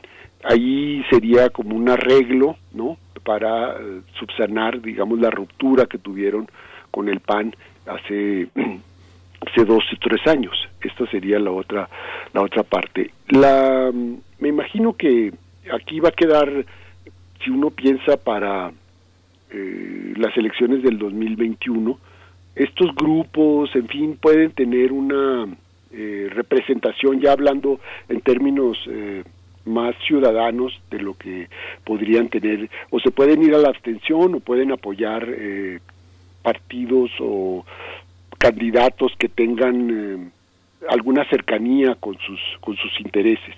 Y para 2024 pues pueden formar parte de una coalición opositora más amplia. Me, imagino que esto sería el el factor eh, el factor fundamental. En cuanto a los otros tres eh, partidos los que sí obtuvieron su su registro vamos a ver claramente pues que se van a jugar todo digamos para el año entrante en estas elecciones intermedias, es decir, ellos tienen eh, la necesidad fundamental de lograr el 3% de la votación. Ahora, mm. eh, si hay una votación muy muy amplia, eh, muy polarizada para el año entrante, es decir, entre entre dos coaliciones, la coalición gubernamental y la coalición este de los partidos de los viejos partidos de oposición, eh, que lleve a, a una votación alta que puede estar también muy alimentada porque vamos a tener muchísimas elecciones locales, se juegan 15 gubernaturas, casi la prácticamente la mitad del país y va a haber elecciones locales en otros 15 estados, es decir, casi todo el país va a estar en, en proceso electoral local, que no quiere decir esto, en efecto, que son las elecciones tradicionales intermedias, cuando solo se eh, competía, digamos, por la Cámara de Diputados, porque todavía el diputado federal, pues es una figura frente a la cual la ciudadanía tiene cierta distancia y entonces las votaciones bajaban eh, de forma considerable cuando se trataba de una elección presidencial o de una elección intermedia. Había mucho más votos en la elección presidencial, o sea, la personalización política siempre hace eh, que haya más eh, cercanía con el voto y que haya más votos en ese sentido. Entonces, me parece que el escenario de concurrencia electoral que vamos a tener el año entrante puede eh, anticipar que va a haber una votación alta. Esto pone en dificultad a los nuevos partidos para lograr este 3%, que es probable que algunos de ellos no lo no lo logren eh, obtener, pero bueno, vamos a ver si logran obtener el, el 3%, es muy probable que lleguen a tener una eh, posición para eh, coaligarse, digamos, eh, en el 2024. Este sería ya más a mediano plazo en una en una gran alianza, digamos, con, con los intereses de Morena y del actual del actual gobierno. Esta es la perspectiva que yo eh, que yo vería, digamos, a, a mediano plazo, pensando para, para el 24 los que logren tener el, el registro. Alberto, me imagino que ha de haber habido muchísima presión entre la gente del tribunal, el propio INE, eh, en este marco tan agitado, tan polarizado, pero eh, desde tu perspectiva, no sé, hay una parte del, del INE que es entrañable y hay otra parte del tribunal que como tú ya lo dijiste, jugó un papel eh, muy importante. Estas, eh, el presidente es un hombre entrañable, es un hombre lleno de cualidades, pero el conjunto de descalificaciones, de diatribas que lanza contra una institución que ha tenido un deterioro, Lorenzo Córdoba tiene una imagen y los mismos algunos consejeros también muy deteriorada. ¿Qué hacer? La- hay una, hay una de perspectiva, de- de- de- digo deteriorada en el sentido en el que ha habido muchos conflictos, un enfrentamiento que pareciera innecesario en estos tiempos tan difíciles entre las autoridades electorales y el ejecutivo. Eh, este mal ejemplo de Morena eh, tendría que castigarse, tendría que amonestarse que un partido que llevó a- con tantos millones de votos a un cambio eh, se, pelee de esa manera, no, no crea una enorme, eh, una enorme pérdida en el electorado, una desilusión, una decepción, una falta de participación política, una falta de un, desinterés. No, no, eso no se tiene que legislar también. Pues no sé, no sé si llegará al caso de legislar. Lo que aparece hasta el momento por las mediciones, las encuestas eh, de cultura política, en fin, es que sí, eh, sí hay una afectación, digamos, a la credibilidad institucional. Lo que necesita el, país es tener estos organismos independientes, que realmente sean organismos independientes y autónomos del, del poder y cada vez se vuelve una necesidad más, eh, más apremiante. Esto de alguna manera, eh, este pleito, esta confrontación, por así decirlo, que se ha generado eh, con este gobierno y los organismos autónomos, entre ellos, por supuesto, el INE, como un organismo muy importante, pues ha, eh, me, parece que ha generado una serie de debates y de, y de polémicas, pero que todavía están como en el círculo más rojo, como en el círculo informado, eh, como en el conjunto de la la gente que opina, que conoce de esta situación. Para la gran mayoría me parece que todavía no llega a ser una situación que, que afecte de forma eh, de forma importante. Eh, vamos a decirlo, eh, la credibilidad del, del INE sube o baja, pero se mantiene en ciertos en ciertos niveles, es decir, cuando las elecciones salen muy bien, cuando no hay conflicto, pues sube la credibilidad del, del organismo. Cuando el presidente eh, critica a los eh, consejeros o algunos de ellos o se establece allí esta polémica, pues me parece que no tiene mayores consecuencias en términos del, del público amplio, del ciudadano más, eh, digamos, eh, eh, menos informado, ¿no? Porque para la gran mayoría, como me decía una vez un, un amigo, un colega especialista en estos temas electorales, me decía, para la gran mayoría de la ciudadanía, el INE en aquella eh, en aquel momento era el IFE, me decía, el, el- es el, la credencial de elector es lo más importante, ¿no? Es el instrumento útil de, de identificación más este más importante que tenemos los ciudadanos y eso es como lo que representa la, la institución y es como en- entre otras muchas eh, entre otros muchos usos de esa de esa credencial pues es eh, la posibilidad de votar en las en las elecciones pero eh, es mucho más amplio que eso no la credencial de elector se ha vuelto como el el, eh, el identificador más importante que tenemos en, en el país y eh, no no creo que haya llegado todavía a esos eh, a esos niveles y que se esté jugando así una credibilidad muy importante una legitimidad muy importante por parte de la de la institución. Es decir cada vez va quedando más claro que tenemos un presidente que le gusta la confrontación, el debate, que polariza, eh, en fin, y que va tomando, es decir, periodistas, periódicos, órganos autónomos, eh, organizaciones de la sociedad civil, eh, los fideicomisos, etcétera, y va arrasando, es decir, él no, no tiene un análisis así como de, de bisturí, de precisión, sino que las decisiones eh, se establecen con un hacha y se corta de raíz y así empezó con las guarderías y así estamos ahorita con la cuestión de los fideicomisos, que esperemos que en el Senado no pasen, por cierto, eh, que no tengan los votos suficientes Morena para acabar con estos fideicomisos, ¿no? Que habría que analizarlos uno por uno y, eh, en todo caso, pues corregir ahí las posibles anomalías que pueda existir, ¿no? Doctor, doctor Alberto Asís Nasif, nos despedimos ya, pero no quiero perder la oportunidad de preguntarle precisamente ahora que llegamos al, al presidente y, y estamos en medio de esta discusión de cara a las elecciones de 2020 del 2021 eh, sobre este episodio reciente de Morena eh, al interior con su vida democrática, eh, pues qué análisis le merece, doctor.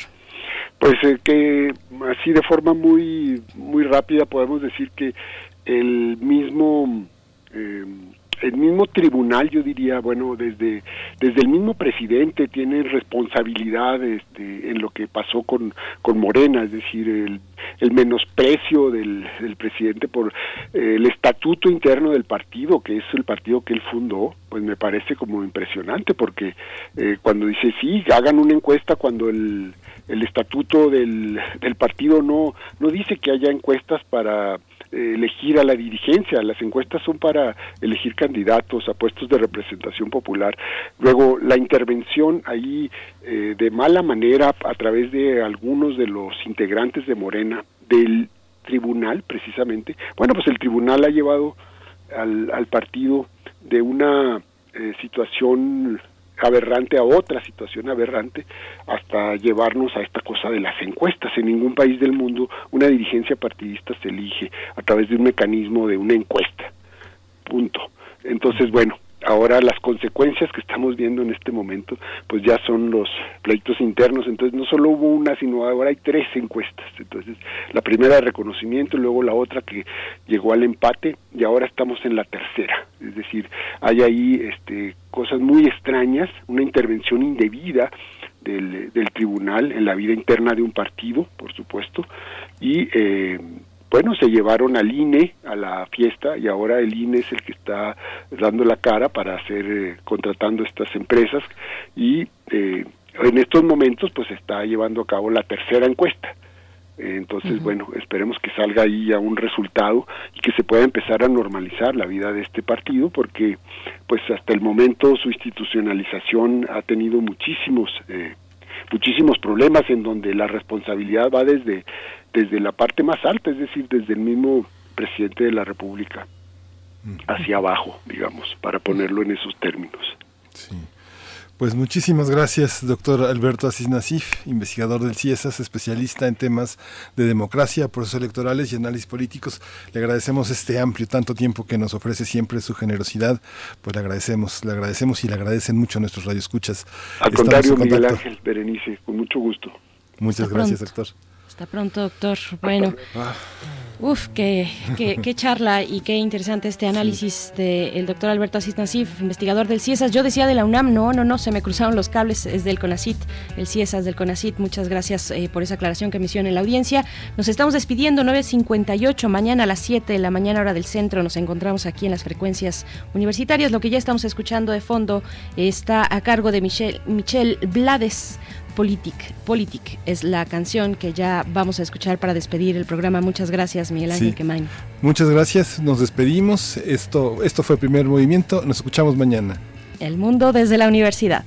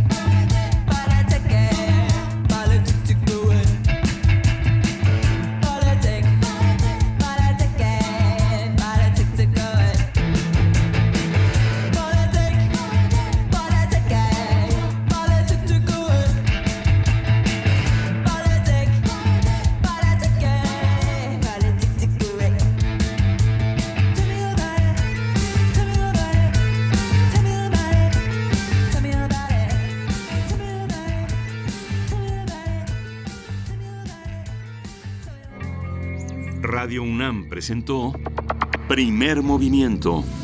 El mundo desde la universidad. Con Berenice Camacho y Miguel Ángel Quemain en la conducción. Frida Saldívar y Uriel Gámez, producción. Antonio Quijano y Patricia Zavala, noticias. Miriam Trejo y Rodrigo Mota, coordinadores de invitados. Tamara Quirós, redes sociales. Arturo González y Socorro Montes, operación técnica. Y Arlén Cortés, servicio social.